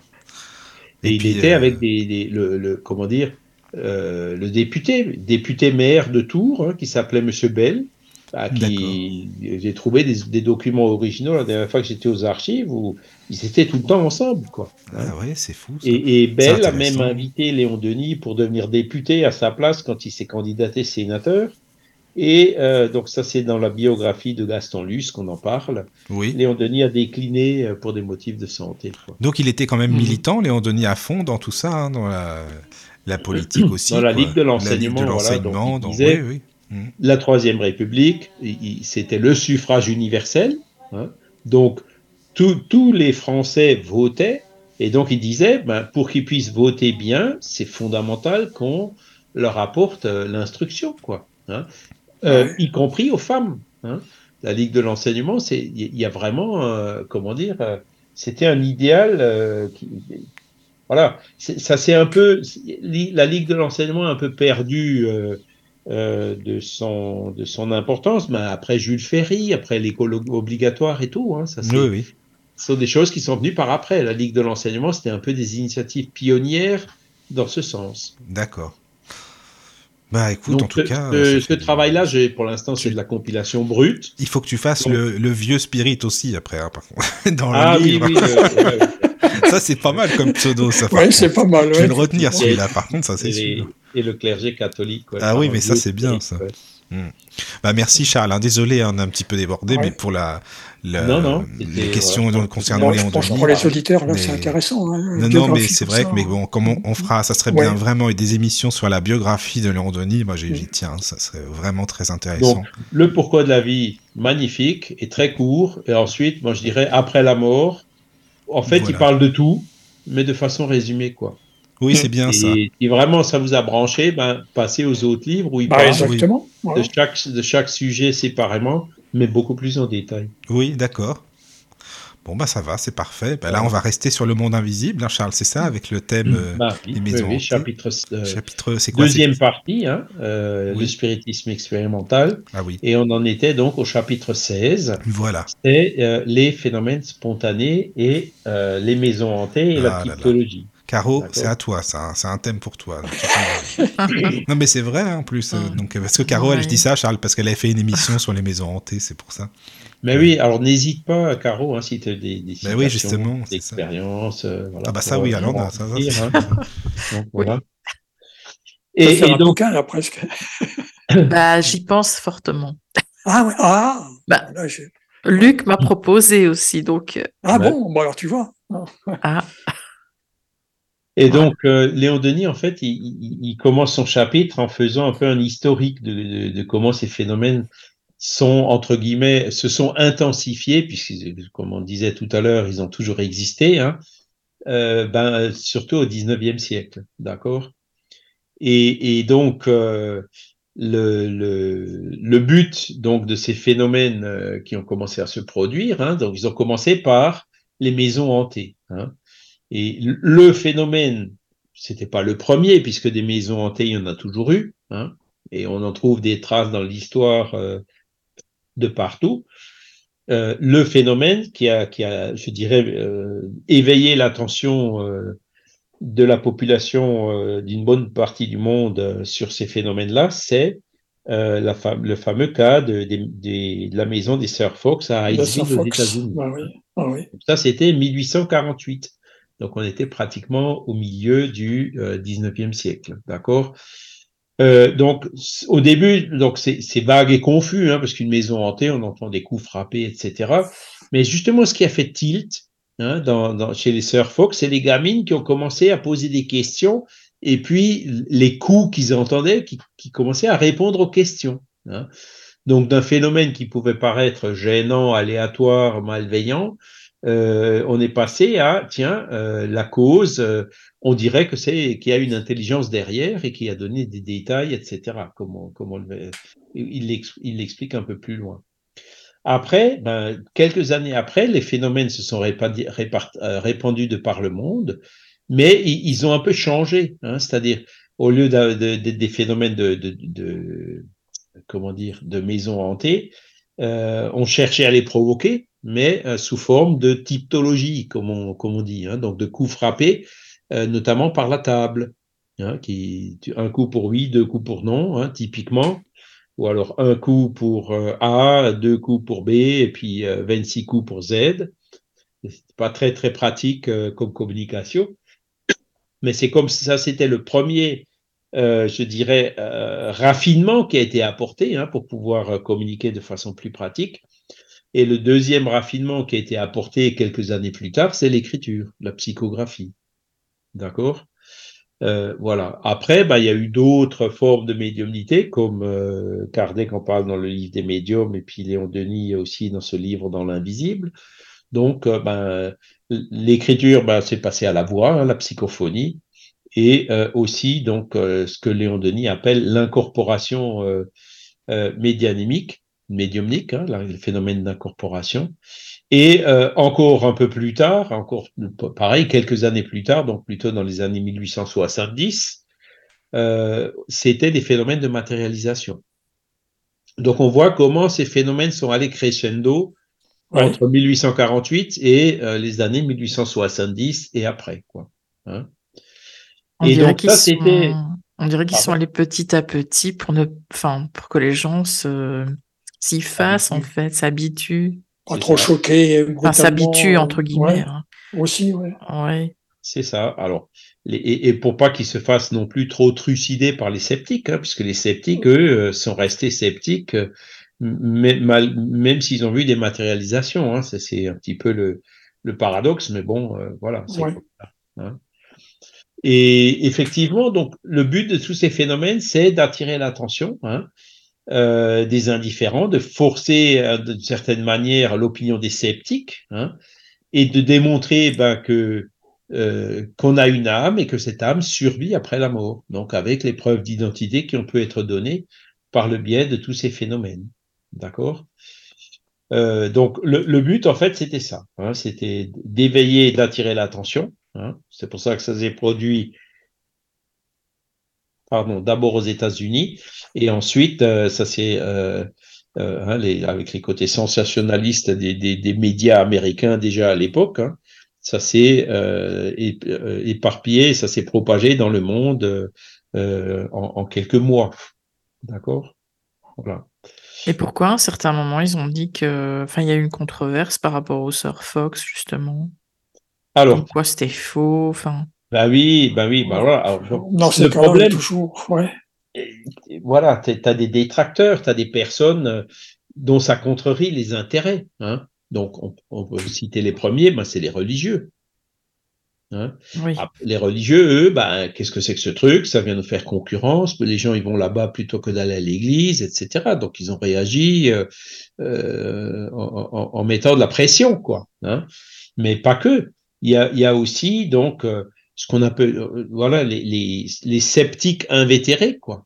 Hein voire même euh, euh, certains scientifiques, hein, ceux qui, qui vraiment, et il y en avait pas mal en France, hein, qui avaient déjà critiqué le magnétisme, hein, parce que là, on parle, Léon Denis ne parle pas du magnétisme, mais il y avait aussi le magnétisme animal, le mesmérisme, euh, au, dans la première moitié, à la fin du 18e et première moitié du 19e. Et donc, euh, là, il y a toujours eu, euh, ben, pareil, euh, ces oppositions, à la fois de l'Église, à la fois de certains scientifiques matérialistes, hein, qui défendaient déjà leur point de vue, et, donc différentes pressions. Hein. Et donc, comment dire, à partir du moment où, on voit comme ça des, opinions extrêmes qui s'en mêlent, ben ça, dégénère assez rapidement en fanatisme. Hein. Et effectivement, les sœurs Fox ont failli se faire lyncher, hein. Hein, parce que mm. elles donnaient des après les phénomènes qui avaient commencé donc en 1848, hein, euh, elles ont donné des, sé des séances dans des, des, salles de spectacle et des choses comme ça, où donc les sceptiques y venaient, mais vraiment pour mettre le bazar, quoi, et physiquement parlant, quoi. Hein. Et, euh, comme je dis, elles, elles, ont failli se faire lyncher. Mais quoi. toi, Charles, tu, tu, penses que c'est vrai ou non? Parce que tu sais, euh, il paraît hein, qu'à la fin de leur vie, elles auraient dit non, non, c'est un canular, euh, ce qu'on vous a dit, c'est pas vrai. Enfin, je sais pas, qu'est-ce que tu en penses? Alors, sous, sous, pression, effectivement, elles ont subi des pressions euh, pour euh, démentir. D'accord? Mais c'est l'inverse. À la fin de leur vie, elles ont dit non, non, c'était bien des phénomènes véridiques. Ah oui, elles l'ont dit. Donc, c'était bien. Bon, D'accord. Les phénomènes ont, ont, été observés à plein d'autres endroits. Hein, donc, euh, elles n'étaient pas les seules à les obtenir. Donc, après, euh, l'universalité du phénomène, euh, c'est le meilleur argument en faveur de sa véracité. Hein. S'il y a un truc qui se produit que, si par exemple, si ça s'était produit que dans cette maison, que chez les sœurs Fox, on pourrait douter, tu vois. Mais ça s'est produit des centaines et des milliers de fois. Ah oui, oui, mais là, ça c'est sûr. Là, le doute. Euh... Je suis d'accord. Donc là, le, le doute n'est pas permis dans ce cas-là. Mais bon, cela dit, les fanatiques euh, ont quand même mis la pression pour, le, voilà, et, et, sous pression, elles ont, démo, elles ont démenti. Hein. C'est comme ils avaient mis pression sur Jeanne d'Arc pour qu'elle renie ses voix. Hein. Oui, oui, c'est pareil. Ouais. Voilà, c'est quand le fanatisme s'en mêle, il n'y a, y a, plus de limite. Hein. Voilà. Et puis donc, euh, bah pour cette histoire de la maison Fox, en fait, euh, bah à force de, poser des questions, d'avoir des réponses, elles ont pu savoir que euh, c'était un, colporteur hein, qui, qui était venu dans cette maison quelques années auparavant. Son nom, c'était Charles Rosna, et donc qui, qui s'est fait assassiner par le propriétaire de la maison, et donc qui a caché son corps euh, dans, le sous-sol, enfin, en, dessous de la maison. Quoi. Et quelques années plus tard, euh, quand ils ont fait des travaux dans le sous-sol, ils ont effectivement trouvé des ossements. Voilà. Et donc, euh, il y avait plein de détails que, cet esprit-là avait donné par l'intermédiaire des coups frappés, que personne ne connaissait, et certains, donc, on, a pu en vérifier l'exactitude. Hein, euh, donc, notamment ces ossements qui ont été découverts à l'endroit précis désigné par l'esprit, hein, euh, où, où, pour désigner l'endroit donc où, où, son corps avait été enterré après l'assassinat. Hein. Voilà. Alors ça, c'est une histoire qu'on peut trouver euh, dans plusieurs livres, hein, notamment le livre de Conan Doyle. Hein, euh, le, oui, Arthur Conan Doyle. Spiritualisme, hein, ce Emma Hardinge, euh, l'histoire du, du, spiritualisme moderne américain. Euh, il y a Aksakov aussi qui en parle dans Animisme et Spiritisme. Voilà. Il y a plusieurs euh, enquêtes qui ont été réalisées euh, donc, et, et, qui donnent tous ces détails-là. Voilà. Voilà, et, et donc euh, ce phénomène, bah, il y a les curieux qui sont venus. Hein. Il y avait parfois jusqu'à 500 personnes qui venaient pour entendre les bruits. Hein. C'est entre la foule fanatique, les gens qui croyaient, qui croyaient pas, les religieux qui s'en mêlent, les journalistes, la police. Hein. Mais euh, ce qui s'est passé aussi, ben, c'est que euh, il y a des scientifiques sérieux qui ont été envoyés là-bas pour dire ben, faites, faites arrêter ce bazar et puis découvrez euh, euh, où est cette tricherie. Et puis ben, plusieurs de ces scientifiques sont revenus en disant c'est pas une tricherie, le phénomène il est authentique. Mm -hmm. Voilà. La famille Fox était attachée à l'église méthodiste. Hein.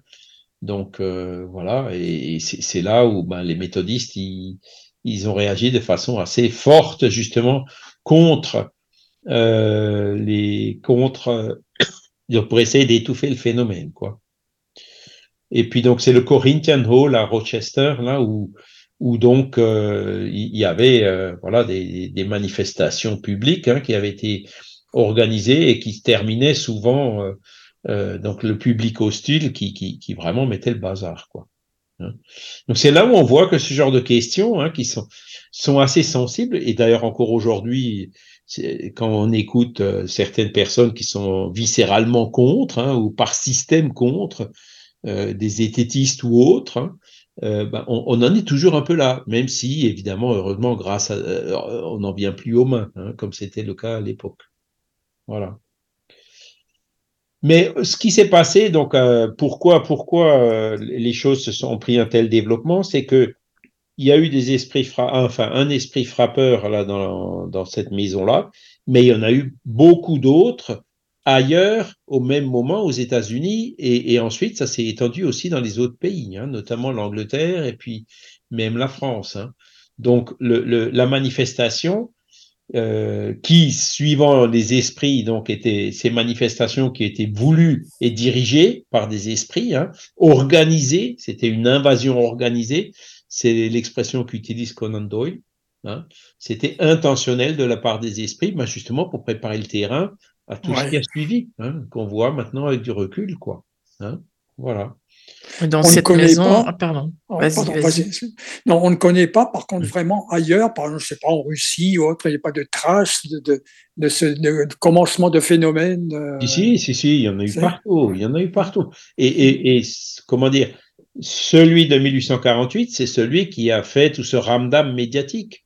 Mais oui, il y en avait ça, déjà avant partout, tu vois c'est des phénomènes qui ont toujours existé.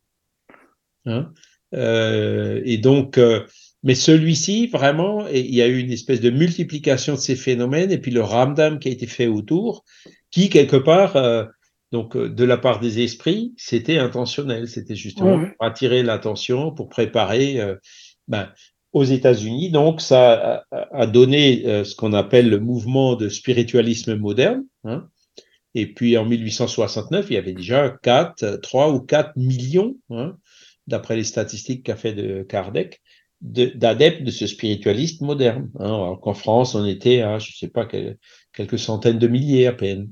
Hein. Donc euh, ces mouvements se sont vraiment fortement développés. D'accord? Dans, dans, dans euh, de ville en ville, d'État en État, euh, tout le nord de l'Amérique euh, était touché, le Canada, par ces, ces, ces phénomènes-là.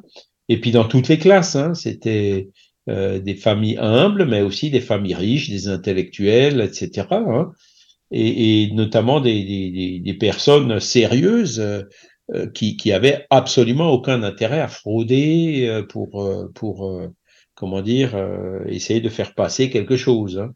Voilà. Ok, je t'ai coupé là du coup, euh, Caro. Ouais, euh, oui, euh, je voulais demander, euh, dans cette maison-là, c'était uniquement des coups dans les murs? Dans les murs, le plancher,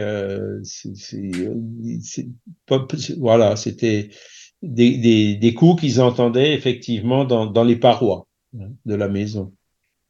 Et qui a eu l'idée euh, de communiquer par, un, par les guéridons, euh, les tables tournantes alors Alors, qui a eu l'idée de communiquer avec, avec l'esprit des coups C'est Kate Fox, c'est la plus jeune. Hein Elle disait split foot, compte jusqu'à 3, et puis boum, boum, boum. Ah, bah compte jusqu'à 5, boum, boum, boum, boum, boum. Hein c'est comme ça que ça a commencé. Hein L'initiative de la, de la gamine, quoi, qui avait quoi, ouais, ouais. une mm-hmm. petite dizaine d'années, quoi, qui, qui, qui, avait pris ça un peu comme un jeu. Comme un jeu, ouais. C'était ça le déclencheur de dire, ah ben, il y a une intelligence derrière le phénomène. Euh, ensuite, les tables tournantes, euh, ce que, ce qui s'est passé, c'est que, bon, euh, des coups dans, dans, dans, les murs et dans les planchers d'une maison, ben, c'est pas toujours très commode, hein. C'est là où ils se sont dit, bon, ben, euh, on va s'asseoir euh, autour euh, bah, d'un objet, et puis bien sûr l'objet autour duquel en général on s'assoit le plus facilement, c'est une table ou un guéridon. Hein, et c'est comme ça que c'est passé au guéridon. Hein. Et les, les sœurs Fox elles-mêmes, ben, les coups après venaient dans le guéridon, ne venaient plus dans les Mhm. murs du local où ils étaient, où elles étaient. D'accord. Après, il y a eu aussi, comment dire, dans ces études, le, le, le, ils se sont rendus compte que ben, il fallait que qu'il y ait la présence, ils appelaient ça déjà médium à l'époque, hein, d'une personne qui qui avait la médiumnité pour permettre que ces phénomènes à effet physique se produisent. hein. Donc, ils étaient déjà arrivés à cette conclusion-là euh, euh, aux États-Unis. hein. Et en France, donc, euh, ben, il il y a eu aussi des phénomènes de maisons hantées, spontanés euh, un peu partout. Il y en a toujours eu, et puis il y en a eu euh, en particulier à cette époque-là. On en verra peut-être quelques exemples tout à l'heure. Euh, mais euh, donc le phénomène s'était un peu transformé dans ce mode, dans cette mode des tables parlantes ou des tables dansantes. euh, voilà, il y avait différentes expressions à l'époque. Et quand on reprend, donc maintenant, euh, la Bibliothèque nationale de France, elle a fait euh, un site hein, qui s'appelle Retro News, où on, on a euh, tous les, enfin beaucoup de journaux, de plus en plus. hein, je crois qu'il y en a des centaines de milliers hein, qui sont digitalisés, dans lesquels on peut faire des recherches. Et donc, quand on cherche table parlante en 1852, ben, on trouve des dizaines et des dizaines d'articles dans plusieurs journaux. Ils parlaient pratiquement que de ça. Ah ouais. Hein, C'était vraiment un phénomène de mode. Le divertissement, hein. les gens à l'époque, bah, il y avait pour se divertir, euh, il y avait le théâtre déjà, mais bon, euh, quand ils allaient pas au théâtre, ben les, les gens qui avaient des salons, où ils invitaient des amis, et c'était un peu le, le concours à celui qui, qui arrivait à convaincre le plus de personnes à venir. Donc forcément, ben on cherchait à organiser des choses qui attirent les gens. Et puis, une, des choses qu'on organisait qui attirait les gens, c'était des expériences de table. C'était devenu une sorte de divertissement. hein. Il y a- une personne qui en parle bien, c'est euh, Mademoiselle Huet, Honorine Huet, hein, qui, euh, qui était d'ailleurs médium euh, dans la société d'études spirites euh, parisienne d'études spirites avec Kardec hein, au, au début des années 1860. Et elle, elle avait cette médiumnité à effet physique et elle avait un salon où elle invitait beaucoup de gens, elle organisait des phénomènes euh, de table. Et elle a écrit euh, ses mémoires dans le journal Le Spiritisme. Et c'est assez intéressant à lire parce que euh, elle, elle cite les détails, les genres de choses qu'elle faisait, les gens qui participaient, ceux qui croyaient, ceux qui croyaient pas, etc. Mhm. Il y a Camille Flammarion aussi qui a écrit le livre Les Maisons hantées. Camille Flammarion. Alors Camille Flammarion, euh, lui, il a écrit plusieurs, plusieurs livres, dont celui-ci. Hein, et, et lui, c'est vraiment, euh, comment dire, comme il était connu, c'était un astronome connu, il était connu aussi pour ses recherches euh, dans ce domaine psychique. Euh, après Kardec, en fait, c'est lui qui était un peu devenu, euh, voilà, le spécialiste du sujet. Des gens qui avaient des phénomènes, ben, qui écrivaient, qui lui envoyaient des témoignages, etc. Donc, il recevait euh, énormément de témoignages euh, de, de phénomènes divers et variés, et donc il les regroupait dans des livres, dont celui-ci, hein, euh, Les Maisons hantées. Et donc, euh, dans, dans ce livre-là de Camille Flammarion, vous trouverez euh, plein de récits donc de ce qui se passait dans différentes euh, voilà de- de maisons, quoi. Et c'était bon essentiellement en France, mais pas que. Et c'est un livre vraiment de, de 300-400 pages qui parle vraiment que de ça. Hein.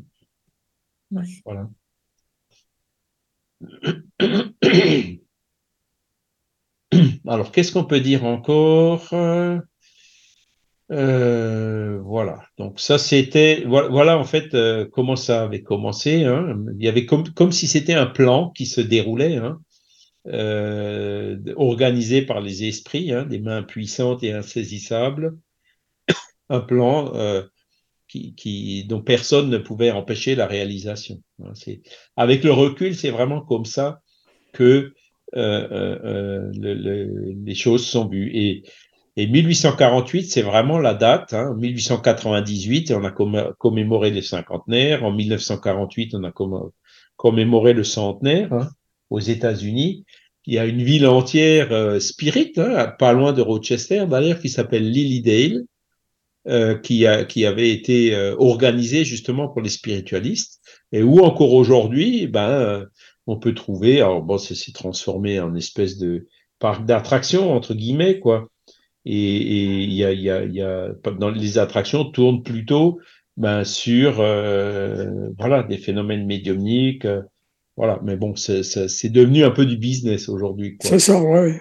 Mais ça a découlé de, de, de, de ce mouvement spiritualiste euh, moderne américain qui existe toujours encore aujourd'hui.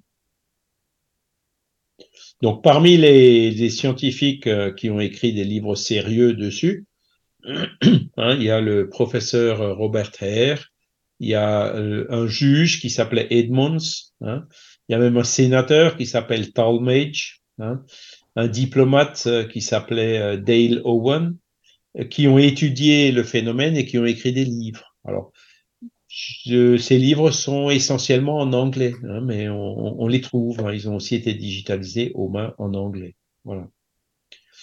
Et il y a une dame aussi qui s'appelait Emma Hardinge, hein, qui, comment, comment dire, euh, euh, on citait, euh, qui, un peu comme Flammarion, quoi. Elle a cité énormément de témoignages euh, sur les maisons hantées aux États-Unis. Qu'est-ce qu'il peut y avoir comme différents phénomènes de hantise? Parce que oui, les coups, comme on disait tout à l'heure, hein, mais qu'est-ce qu'il peut y avoir encore? Des objets qui se déplacent ça, ça, peut être quoi en fin de compte? Des objets qui se déplacent, ça peut être des jets de pierre. Hein, ah oui, des jets de pierre. Ah oui. Ça peut être. Euh, euh, voilà, il y, y, a différentes formes. Hein. Mais ces pierres à la base, elles, ces ah, pierres à la base, elles viennent de quelque part. Ouais, c'est ce que j'allais te demander. matérialise. C'est ça. Pas parce que. Non, vas-y, Caro. parler des quartos des looses, mais.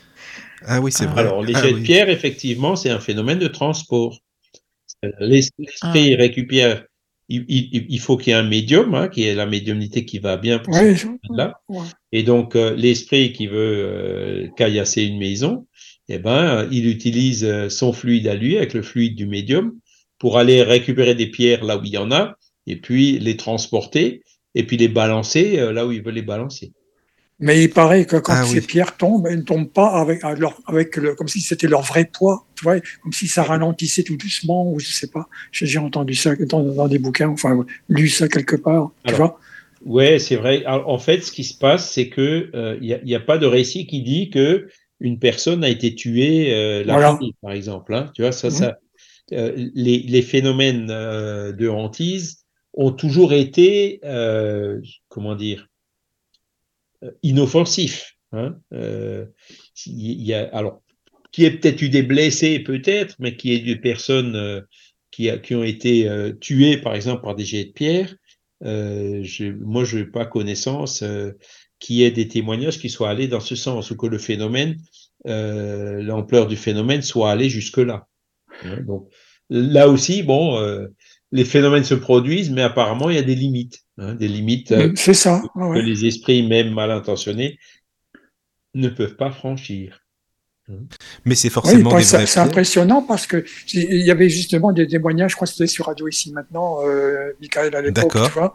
Euh, il y avait des, des, c'était des, oh, des, des, ufologues. Je crois que c'était ça devait être un ufologue qui était monté, je sais plus en, en, montagne, là, je sais plus dans quelle montagne c'était en France.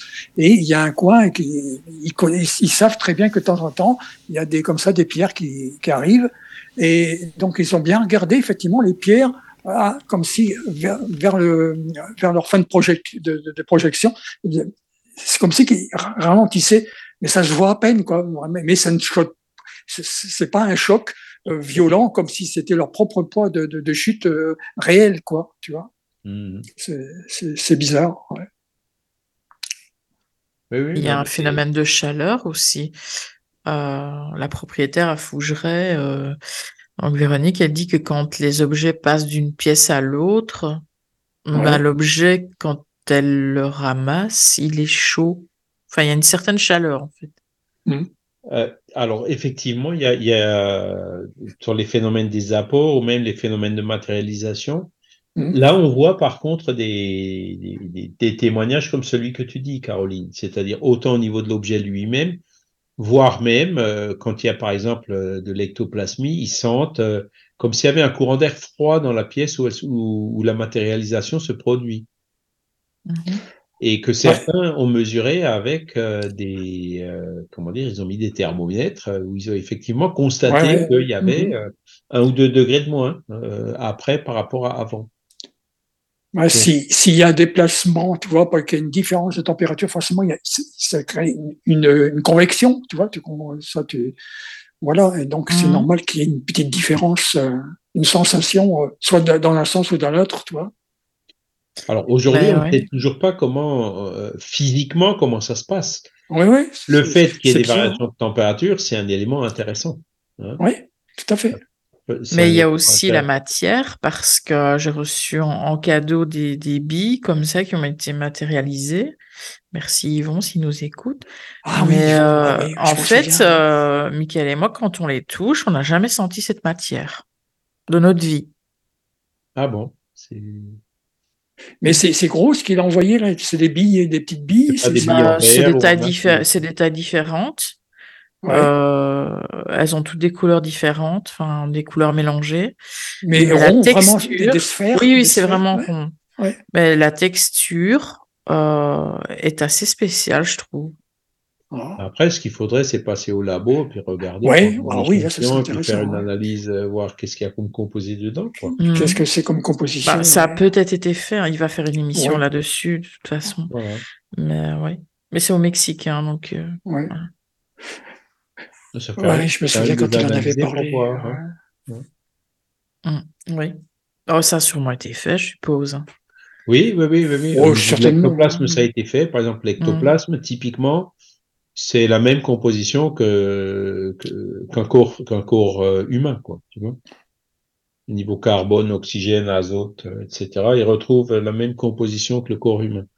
Et donc ça, ça, conf- ça, ça va dans le sens de confirmer que l'ectoplasme est libéré. C'est justement euh, une partie du corps humain qui se libère, euh, et qui sort du corps momentanément, quoi. hein, Puisqu'on Mhm. retrouve la même composition. Voilà.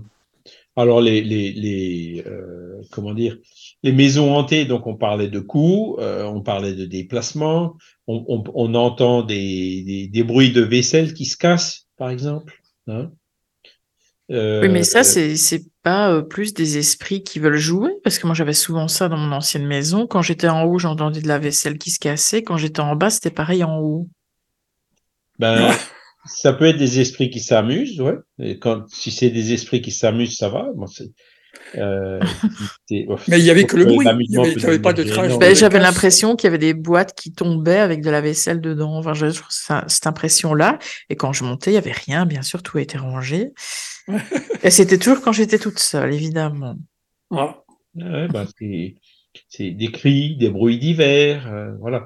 C'est, et c'est vraiment, bon, soit pour attirer l'attention, Ouais. soit pour déranger, soit pour terrifier euh, ceux qui ont peur, quoi. Oui, ça aussi. ouais. Oui, bon, c'était pour attirer l'attention. Ouais.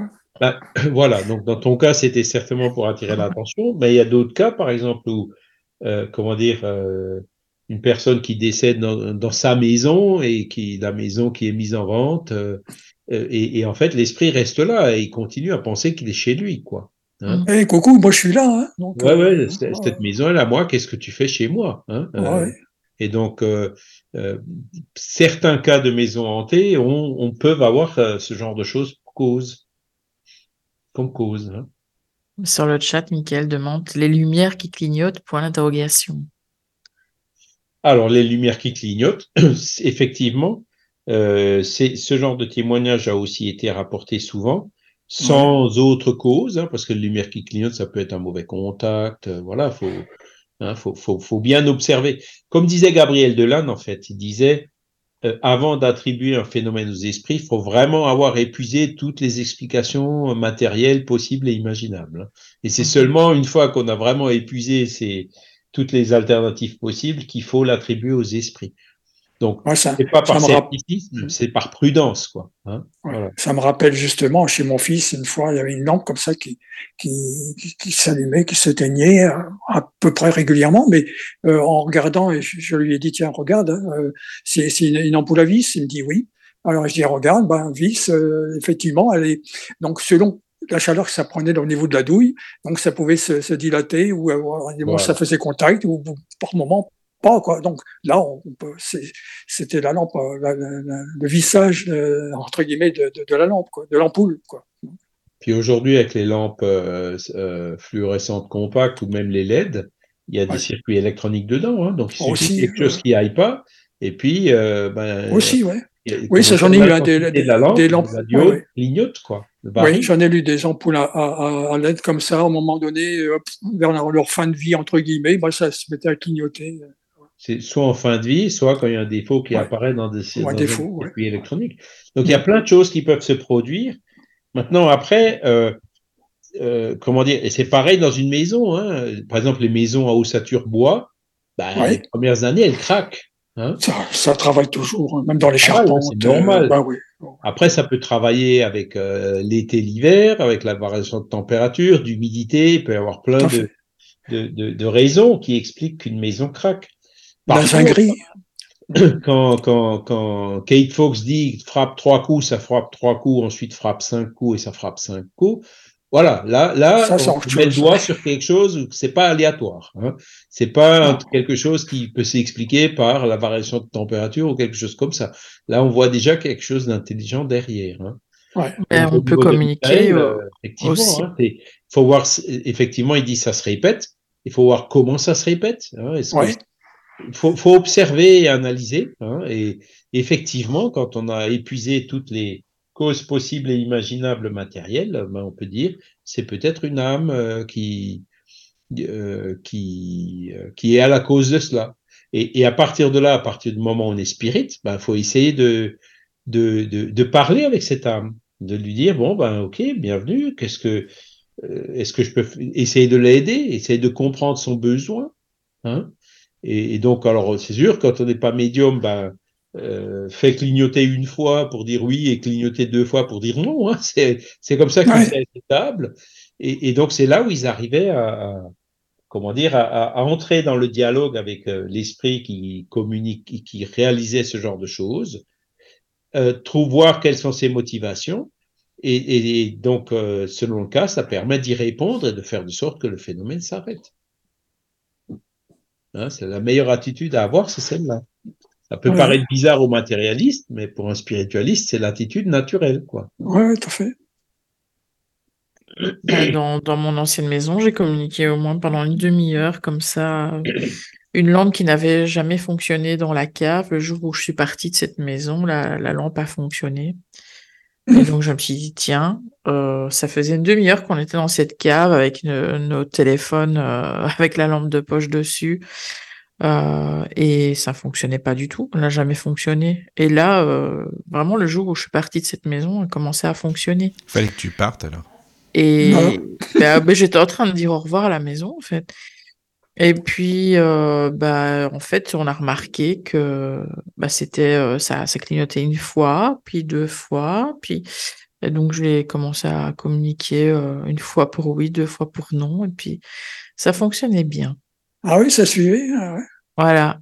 Donc là, on peut pas dire que c'est un problème électrique. hein. Ben voilà.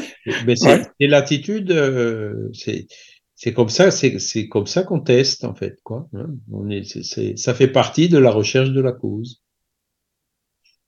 Après, tu sais, bon, c'est si tu visitais la maison, ça faisait peut-être un moment que tu n'étais pas dans la cave, ou là tu étais peut-être plus longtemps que d'habitude. Tu vois, il peut y avoir plein de de, de causes et de raisons. Hein, ça c'est. Mais bon, parfois, ce sont des esprits, effectivement. Mais il faut pas dire trop vite. Hein, c'est. Moi, je me rappelle, j'avais un, un, un- un beau-frère un peu enthousiaste. Il entendait euh, les volets claquer. Il dit Ah, t'as entendu? C'est un esprit. J'ai dit Bah non, regarde, il y a du vent. Regarde là, ton volet, il est mal fixé. Quoi. Ben voilà, ben oui, Et- donc, euh, faut pas tomber dans, dans l'extrême, quoi. Ouais, c'est ça. moi, j'entendais la dilatation de la cingerie, tu sais, la charpente, la cingerie, et puis à, des heures régulières, par exemple le matin, forcément, hein, la température euh, de, le matin puis le soir, ça change, donc à des heures, allez, même pas dix minutes près, c'était aux mêmes heures, quoi. Hein. Donc, mmh, euh, mmh. Bah, quand, ça, quand ça devient dérangeant, quand même, c'est voilà. Dans mon ancienne maison, c'était très dérangeant, quoi. La toute dernière. Il y avait beaucoup de coups tout le temps, parfois derrière le lit aussi. Euh, la maison était n'était pas, euh, j'avais pas de voisins en fait. Hein. J'avais rien de collé à cette maison quoi. Mais c'était partout, C'était intentionnel. C'était le pire, c'est quand j'étais. Et même pendant pendant l'émission qu'on avait fait déjà sur les phénomènes euh, comme ceux-là, bah là ça s'était intensifié encore plus pendant l'émission. Ah oui. Bah, il voulait te dire, ah bah, moi je suis là aussi, hein, je peux faire l'émission avec vous. Je me souviens même bah que Mickey, il avait un coup dans son bureau. Ouais, c'est bizarre quand même. ouais. À chaque fois que j'étais là, ça y allait à fond, par contre. non, oui, mais c'est parce qu'en fait, le thème avait été choisi par ma mère, en fait.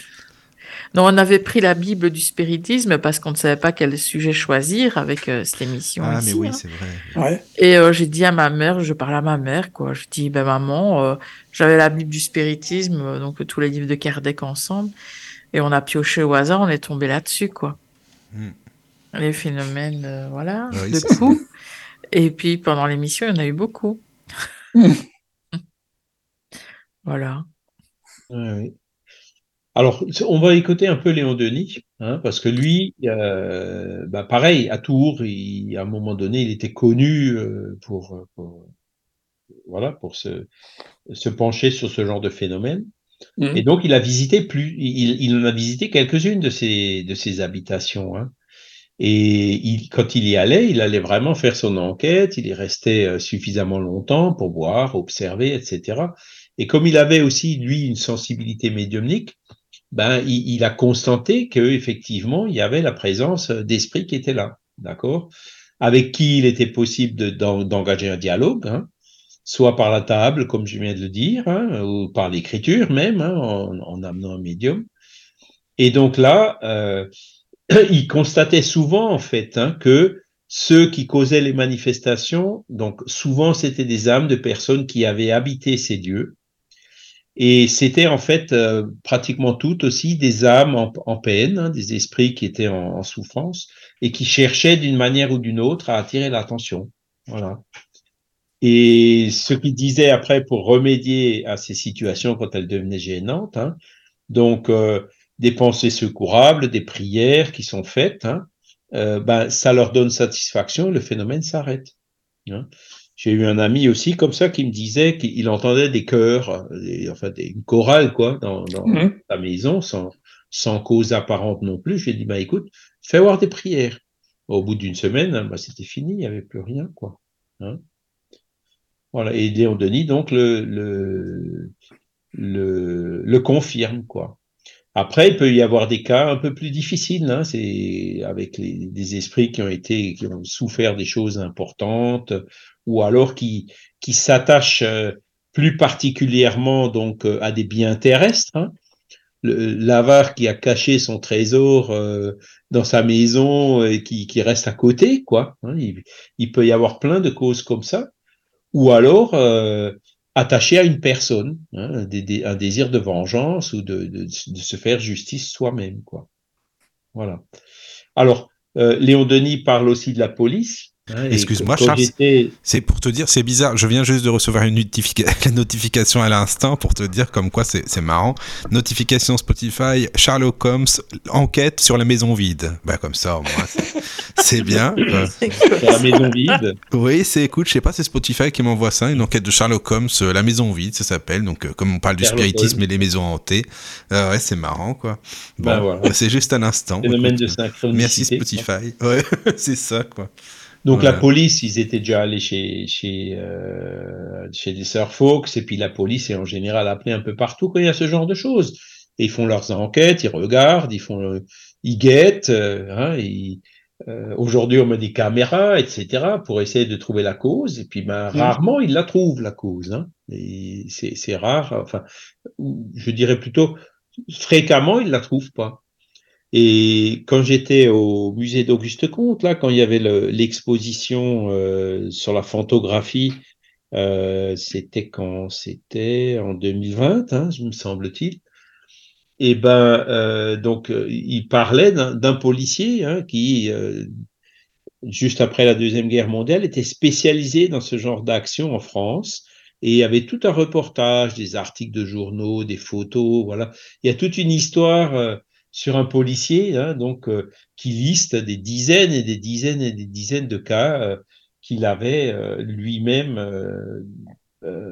comment dire, enquêté, enfin, voilà, ou pour sur lesquels il a fait des enquêtes.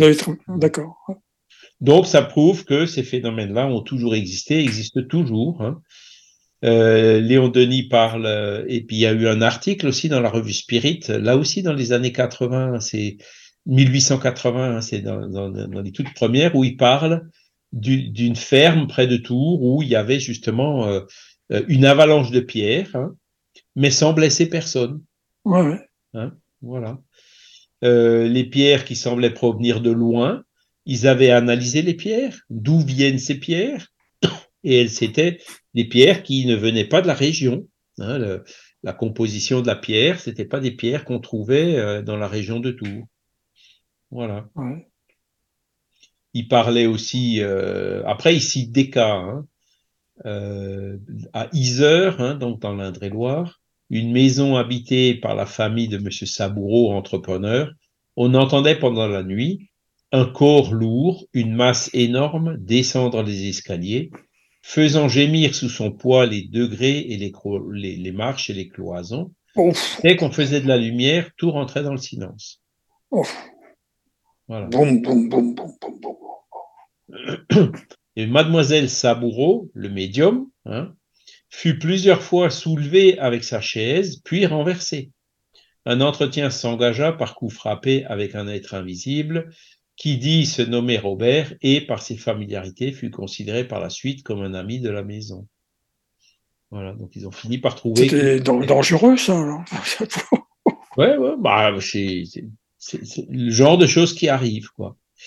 Donc ça, on en voit euh, dans, donc dans ce livre de Léon Denis, on en voit dans des comptes rendus de congrès. Hein.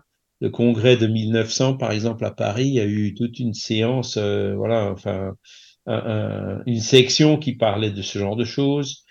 Après, vous avez une autre revue euh, qui parlait énormément de ce genre de phénomène, mais qui venait du monde entier. Hein, c'est les Annales des sciences psychiques, hein, mmh. Qui parlent euh, aussi de, qui cite plusieurs cas. Et Léon Denis en reprend quelques-uns euh, dans son livre. Voilà. Alors, si vous voulez, on peut encore en lire un ou deux. Hein. Oui. Ah oui, moi, ça, pour les auditeurs, c'est intéressant aussi. Donc euh, voilà. Donc c'est un cas euh, donc rédigé par euh, un, avocat de Naples, hein, Francisco Zingaropoli, en faveur de la duchesse de Castelpoto, hein, contre la baronne Laura Englen au sujet des droits du locataire à la résiliation du bail quand il s'agit d'une maison hantée par les esprits. Donc ils sont allés au tribunal pour dire euh, je veux que tu me rembourses ma maison parce que la maison que tu m'as vendue, elle était hantée et tu me l'avais pas dit. Et ils ont eu gain de cause. Hein. Oh, en plus. Alors il dit, au second étage de la maison appartenant à Madame la baronne Englen, hein, au Largo, euh, etc., numéro 7, hein, et loué par la duchesse de Castelpoto, se succédèrent des manifestations mystérieuses, si variées et si gênantes qu'elles troublèrent profondément la tranquillité des habitants. D'abord, c'était des coups, et d'étranges rumeurs dans le corridor. Par la suite, on remarqua des déplacements de meubles assez bruyants pour susciter les réclamations des locataires des échanges inférieurs. Une nuit, trois lits, trois lits furent défaits complètement. Matelas, draps, oreillers furent renversés et disséminés à terre. Donc ça aussi, tu vois, la vaisselle ne casse pas toujours, hein, Caroline, mais des fois, ils te, te, mettent le bazar hein, dans les armoires. Euh, un certain soir en rentrant, les locataires de la maison trouvèrent la porte d'entrée barricadée à l'intérieur avec des meubles très lourds. Une drôle de blague, hein, ça. Oh oui. Oh, oh. On eut recours au commissariat de police, à la curie archiépiscopale, aux exorcismes. Rien n'y fit. Aussi, le 4 octobre 1906, la duchesse se vit contrainte de recourir au magistrat et de demander la résolution de son contrat de location, ce qu'elle obtint après enquête. Mhm. Hein, C'est un cas qui cite. Voilà. Et puis, bon, après, comme je dis, hein, il y en a des, dizaines, des dizaines, des dizaines de cas comme ça. Il y en a, il en cite un autre cité par Lombroso, alors celui-là il est un petit peu plus long, donc euh, je vous invite à, aller le regarder. Euh, en France, euh, bon ben, il y a Flammarion qui, en a écrit pas mal. Il y a un autre auteur qui s'appelle Monsieur Maxwell, hein, qui habitait à Bordeaux et donc euh, qui en parlait dans des conférences, euh, etc., en citant des cas dans la région là-bas, en Corrèze ou ailleurs. hein. Maxwell, le, le physicien, donc. euh, Non, non, non, non. c'est pas, C'était pas avocat, hein. ouais. C'était pas Ah. Maxwell, l'électricien. non. L'électricité, ah, d'accord, ok. Voilà. Parce qu'il y avait pas mal d'Anglais qui vivaient dans le sud-ouest aussi à, ce- à cette époque-là. Ouais, ouais, d'accord. Et donc, il y a, les- après, il y a les, les, les proceedings de la Société de recherche psychique de Londres, pareil, où il y a des dizaines et des dizaines et des dizaines de cas euh, comme ça. Et euh, Léon Denis parle d'un témoignage personnel. Alors, je vous propose qu'on lise celui-ci. Donc, quelque chose qui le considère, qui le concerne lui-même. Ah, il dit J'ai longtemps habité à Tours une maison où l'on entendait des bruits de pas, des coups frappés sur les murailles et les objets mobiliers. Les portes s'ouvraient après qu'une main invisible en avait remué le pêne. Donc ça aussi, hein, les portes ou les fenêtres qui s'ouvrent. La sonnette tintait sans que l'on eût, sans qu'on l'eût touché. Quelquefois, au moment même où un visiteur voulait y porter la main, on l'entendait retentir avant qu'il l'eût atteinte. Hein. Pendant la guerre de 1870, étant officier au mobilisé d'Indre-et-Loire, je fus logé pendant quelques jours dans une vaste et antique demeure, pardon, aux abords du, camp de Dompierre, où notre bataillon était cantonné. Lorsque le soir je regagnais ma chambre à travers les escaliers et les longs couloirs, je ressentais de singulières sensations. Des souffles, des contacts indéfinissables m'impressionnaient. Toute la nuit, j'étais incommodé par des bruits mystérieux, par des vibrations qui faisaient trembler lit et parquet. Un sergent de ma compagnie étant médium, je l'emmenai en ce logis par une nuit d'hiver et nous nous plaçâmes tous deux à une table, cherchant à pénétrer le secret de ces manifestations. La table fut bientôt agitée, puis renversée par une force irrésistible. Des crayons furent brisés, le papier déchiré, des coups ébranlaient les murs, des bruits sourds se faisaient entendre. Soudain, la lumière s'éteignit. Hein, on parlait de lumière tout à l'heure. Mhm. Un roulement plus fort que tous les bruits précédents fit trembler la maison, puis se perdit au loin dans le silence de la nuit. Avant de quitter cette demeure hantée, nous apprîmes qu'elle avait été autrefois le théâtre de scènes sanglantes. Voilà. Et en fait, là, ils avaient quitté la maison hein, parce qu'ils avaient vu que Léon Denis était jeune en 1870 encore, il n'avait pas autant d'expérience. Ils avaient préféré renoncer hein, que de chercher à résoudre le problème. hein. Il est allé se loger ailleurs, en fait, quoi. Ouais, ouais. Voilà. Après, bah, il y a, dans les palais hein, aussi, il y a des histoires de, de, de, de fantômes et, de, et, et similaires euh, dans le palais de Windsor en Angleterre, euh, euh, la duchesse de Pomard, euh, voilà. Personne, en fait, n'y était, n'est n'est épargné de ça. hein. Ça peut se produire un peu partout. hein. Il À parle- Versailles, on ne connaît pas l'histoire aussi, un peu dans ce style. Alors si là dans le alors voir Euh, dans un jour vague, tamisé par des vitraux peints, au milieu d'un recueillement provoqué par des sons graves d'un harmonium, entouré de plusieurs médiums, donc c'est la duchesse de Pomard recevait souvent les instructions des intelligences invisibles, et en particulier celle de l'esprit de Marie Stuart, qu'elle considérait comme son inspiratrice assidue. Et un soir de séance, les murs de l'oratoire vibrèrent sous de violents courants fluidiques.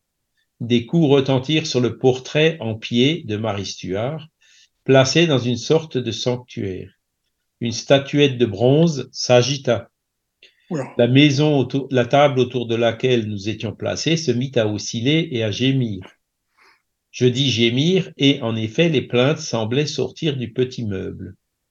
le général voilà X interrogea au moyen de raps entrecoupés de plaintes pareilles à des sanglots un esprit disant être le général Boulanger, récemment suicidé à XL, nous exposa son angoisse, ses souffrances morales. Malgré les liens d'amitié qui unissaient les deux généraux, nous n'obtîmes rien qui pût établir d'une manière certaine l'identité du manifestant, mais les gémissements entendus d'une imitation impossible nous laissèrent tous sous une pénible impression. Voilà encore un autre exemple qu'il cite. Après, il y a Bozzano hein, dans la revue Métapsychique. Donc, il parlait de. Lui aussi, il a écrit un, livre qui s'appelle Les phénomènes de hantise, dans lequel euh, ben, il recense 532 cas, hein, dont 374 liés à la hantise proprement dite, 158 euh, au poltergeist, hein, c'est-à-dire l'esprit tapageur. Voilà et la plupart euh, donc qui ont persisté longtemps et euh, qui ont coïncidé hein, usuellement avec un événement tragique qui s'est passé dans ces endroits-là. Voilà. Ah, ouais. Et parfois, donc, euh, les phénomènes sont aussi marqués par des apparitions de fantômes. Hein. Voilà. Et donc, tous ces phénomènes-là, Léon Denis conclut le chapitre en disant que l'explication la plus vraisemblable, c'est encore celle euh, de la survivance de l'âme. Hein. Qu'est-ce qu'on veut donner comme autre bah oui, bah oui c'est ça, quoi. Est-ce qu'on réfléchit euh, bah oui. Est-ce que c'est bah, ce qui est plus plausible Ils ont inventé quelque chose? Les mises en scène, c'était pas non plus. C'est ça. Donc, donc c'est vraiment des phénomènes qui sont simples. Et puis, voilà, quand on part d'un principe de parcimonie, hein, si on veut trouver une explication simple, ben voilà une qui est hyper simple. Hein. Mais il faut admettre qu'on a une âme et qu'elle survit après la mort. Mais c'est parfois quand c'est trop simple, on a du mal à l'admettre finalement, alors que c'est simple. C'est les choses les plus simples qu'on a oui, ça. voilà, qui sont le plus difficiles à faire admettre. C'est vrai. Donc il y a, il y a pas de mal quoi lire en tout cas. Hein. Il y a, Oui, c'est ce que j'allais dire justement. Il y a pas mal d'expériences dans ce livre, enfin de citations d'expériences dans certaines maisons et tout. C'est bien ça. Oui, oui, oui. Alors, donc, Léon Denis, en fait, il, il a mis qu'un seul chapitre là-dessus. Hein, mais Bien sûr. Après, quand tu prends Bozzano, ben, tu vois, il y a 500 cas. Quoi, donc, tu te rends compte? C'est fou. ben, voilà. Et puis, dans, dans, dans Flammarion, j'ai pas, j'ai pas fait le compte, mais il y en a, il y en a beaucoup aussi. Hein. Bozzano, c'est un livre vraiment spécial aussi, euh, spécialement euh, dédié à ce sujet, c'est ça, hein pareil. Voilà, les maisons. C'est euh, Ernest hein, Bolzano? C'est Ernest hein, Bolzano? Non, Ernest, Ernest Bolzano, oui. les phénomènes de hantise, c'est ça. Hein. Voilà. On doit aussi l'avoir dans l'encyclopédie spirituelle. Ah oui, ça, ouais, ça me dit. Il y en a un autre, c'est pas avec, pour le, ça a à voir avec les animaux, non? C'est pas lui qui a écrit. Ah si, c'est lui, je crois, non? Ah euh, oui, oui, oui. Oui, oui, t'as raison. C'est ça. Il parlait des animaux, il parlait de xénoglossie. Bozzano, il a fait une bonne vingtaine de livres. Hein, qui sont oui, oui, ah, oui. Vu Mais c'est quelle, quelle année, Bozzano, Charles? Je ne sais même pas à peu oui, près. Oui, pour Bozzano, il est mort en, euh, à la fin de la Deuxième Guerre mondiale. Ah, d'accord. Donc, il était un peu plus jeune que Léon Denis. Oui, d'accord. Oui, voilà. Bon, faut que j'aille faire de nouveau voir, un petit peu faire un petit tour là sur bah la oui, bibliothèque. Ça, moi aussi. un, Italien de Bologne. Il existe toujours aujourd'hui euh, un institut ou un musée euh, de Bozzano à Bologne. Ah, d'accord. Ah oui, c'est bien ça. Mmh. Il y avait aussi un gendarme, Émile euh, Tisanet. Bah voilà, c'est voilà. Merci Caroline. Donc c'est Émile Tisanet, donc qui était dans cette exposition à la maison d'Auguste Comte. Et, il y a des, je crois lui-même a écrit un livre et il y a plein de, de, avec des articles de journaux et tout, donc on trouve euh, de cette époque-là. Donc lui aussi, il avait vu euh, des dizaines et des dizaines euh, de phénomènes comme ça, avec des enquêtes policières, voilà, hyper documentées. Ouais, d'accord. Ouais, c'est intéressant. Il y a même pas mal de lectures aussi, ça. Puis bon, c'est vrai que c'est bien. Oh, tu vois, pour mes vieux jours, tu vois, Michael, hein, j'ai le quoi Ah bah, euh, pour nous aussi, pour tout le monde, je crois. Pour, je sais bien, je pour sais nos bien. vieux jours, c'est vrai. Ouais, moi, ah, personnellement, j'ai jamais vu comme ça de, de, de phénomènes euh, ouais. aussi impressionnants que ceux qui sont décrits là, quoi. Euh, par contre, euh, on, on, avait une assistante au boulot, hein, donc euh, qui, son mari est décédé subitement d'un accident de moto. Hein. Et donc, euh, évidemment, euh, ils étaient jeunes, deux enfants jeunes, etc. C'était une situation difficile, euh, Ouais. les deuils difficiles et tout. Et, euh, ben, comment dire, son, son époux défunt, pour, il, il a- comment dire, il y a un meuble, donc une grosse armoire pleine de choses, alors pareil, qui fait doit faire plusieurs centaines de kilos, qui s'est déplacée d'un mètre. Et c'est l'armoire où lui il rangeait ses choses dedans, quoi. Donc, euh, ouais. elle a vraiment interprété ça comme un signe de dire coucou, voilà, je suis là. Donc, c'est donc là, c'était pas malveillant, c'était pas, c'était juste pour lui donner un signe. Mhm. Comme quoi, ce genre de phénomène parfois euh, euh, peut aussi être bienveillant, quoi. Hein, et, et, et aider donc euh, la veuve dans son deuil. Il lui avait certainement fait plein de petits signes avant qu'elle n'avait peut-être pas vu. Oui, ça Tout aussi, à fait. peut-être. Voilà. hein. Après, à un moment donné, à force de pas voir, bah, il fait un, un signe un peu plus gros, quoi. Et ça, Voilà. Ouais. Mais elle en a eu après d'autres ou bien c'était le seul euh, Alors, tu- bon, de, de ce qu'elle m'a euh, témoigné, c'était le Oui, seul. elle-. Elle-même est aussi décédée jeune, et puis bon, là, les enfants, Mm. ils à peine 18 ans. Enfin, bon, c'était, voilà, c'est une, une histoire Ouais. un peu. Mais bon, euh, celui-là, ça l'avait vraiment marqué, et puis ça avait, on avait vu un tournant, quoi, dans, euh, dans son deuil. euh, Ouais. Genre, euh, voilà, t'inquiète pas, je suis là, voilà, euh, continue ta vie, etc., etc., etc. Elle l'avait vraiment pris comme ça. Ah, Donc, il y a eu, y a mieux. eu plus que juste le phénomène. C'est ce que Mm. dit Caroline. C'est après le phénomène que certainement, elle, elle- par intuition, par inspiration, euh, elle, elle a beaucoup mieux senti le message qu'il voulait lui faire passer. Quoi. Ouais, ouais. Elle avait vraiment vu ça de façon extrêmement positive. Ça lui faisait chaud au cœur, quoi. Voilà. Bien sûr.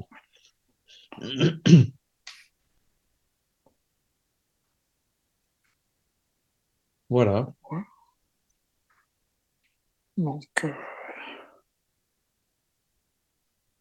Alors, Bah, fini merci. chapitre. Oui, c'est ce que j'allais dire. C'est la fin du, oui, du chapitre. Enfin, finalement, on aura fini bah, les maisons. euh, donc les euh, maisons finir, voilà. C'est Il y bien. avait- Il y avait plus de choses, plus de détails sur le surf Fox et tout, mais comme dit, Oui. euh, après, je pense que ça nous aurait amené un peu trop loin. Bah, c'est ça. Puis bah, loin, le, mais- le but, c'est de le lire aussi, le chapitre. hein. C'est ça que les auditeurs ont envie de le lire. Et puis, euh, bah, c'est très Bien bien. sûr, bien sûr, bien sûr. Voilà. il, y avait euh, ouais, après bon avec les tables il y avait de- donc le- j'ai lu hier soir hein, le, la revue Spirit de février 1861 où Kardec euh, parle d'un médium euh, américain qui était venu en France ou écossais qui était venu en France qui s'appelait Monsieur Squire. Et alors lui euh, en fait euh, euh, donc il n'était pas venu comme les frères Davenport pour faire du business hein, il était venu euh, comment dire en voyage touriste euh, ou, de famille en France. Et donc quand il était là il, a il a produit un certain nombre de phénomènes qu'il avait l'habitude de produire chez lui. Et en gros il se mettait au bord d'une table. Et donc on faisait l'obscurité et puis la table donc euh, pareil une table de 40 kilos quoi hein, euh, il avait les, les, pieds, les pieds attachés pour être sûr que c'est pas lui qui soulevait la table. La table, en fait, elle faisait une pirouette, c'est-à-dire qu'elle se soulevait, elle se mettait à l'envers, les pieds en l'air, elle passait au-dessus de sa tête et elle venait se poser euh, à l'envers, donc le haut de la table sur le sol et les pieds en l'air, derrière lui. Et donc, hop, il rallumait la lumière et euh, il, voyait que la table, donc dans l'espace de quelques secondes, avait fait ce mouvement-là. hein. Alors, c'était dans l'obscurité puisqu'il ne pouvait pas, lui, le produire euh, en pleine lumière. Parfois, il y a ce genre de choses. Hein. Euh, tout ce qui est ectoplasme, souvent, il y a besoin d'obscurité. Ça ne, ça ne fonctionne pas en plein jour ou avec des lumières trop fortes. Voilà. Et ensuite, il y avait une variante du phénomène, c'est quand il y avait d'autres personnes qui étaient là. hein, donc, il fallait qu'ils soient plusieurs parce qu'en fait, la table se soulevait, faisait une pirouette et venait se mettre au-dessus de la tête d'une personne. Mais là, il fallait qu'il y avait deux personnes à côté d'elle, parce que quand on rallumait la, tête, en fait, euh, pendant que dans, dans l'obscurité, la tête se posait, mais faisait pas le poids sur la tête de la personne. Mais dès qu'on allumait la lumière, hop, elle se prenait les 40 kilos sur la tête. Voilà, ouais, Donc effectivement. là, il fallait qu'il y avait deux Ah, ouais. personnes sur les côtés pour tenir la sécurité, table, quoi. pour pas que ça lui pèse sur sa tête. Quoi. ouais, par sécurité, quoi.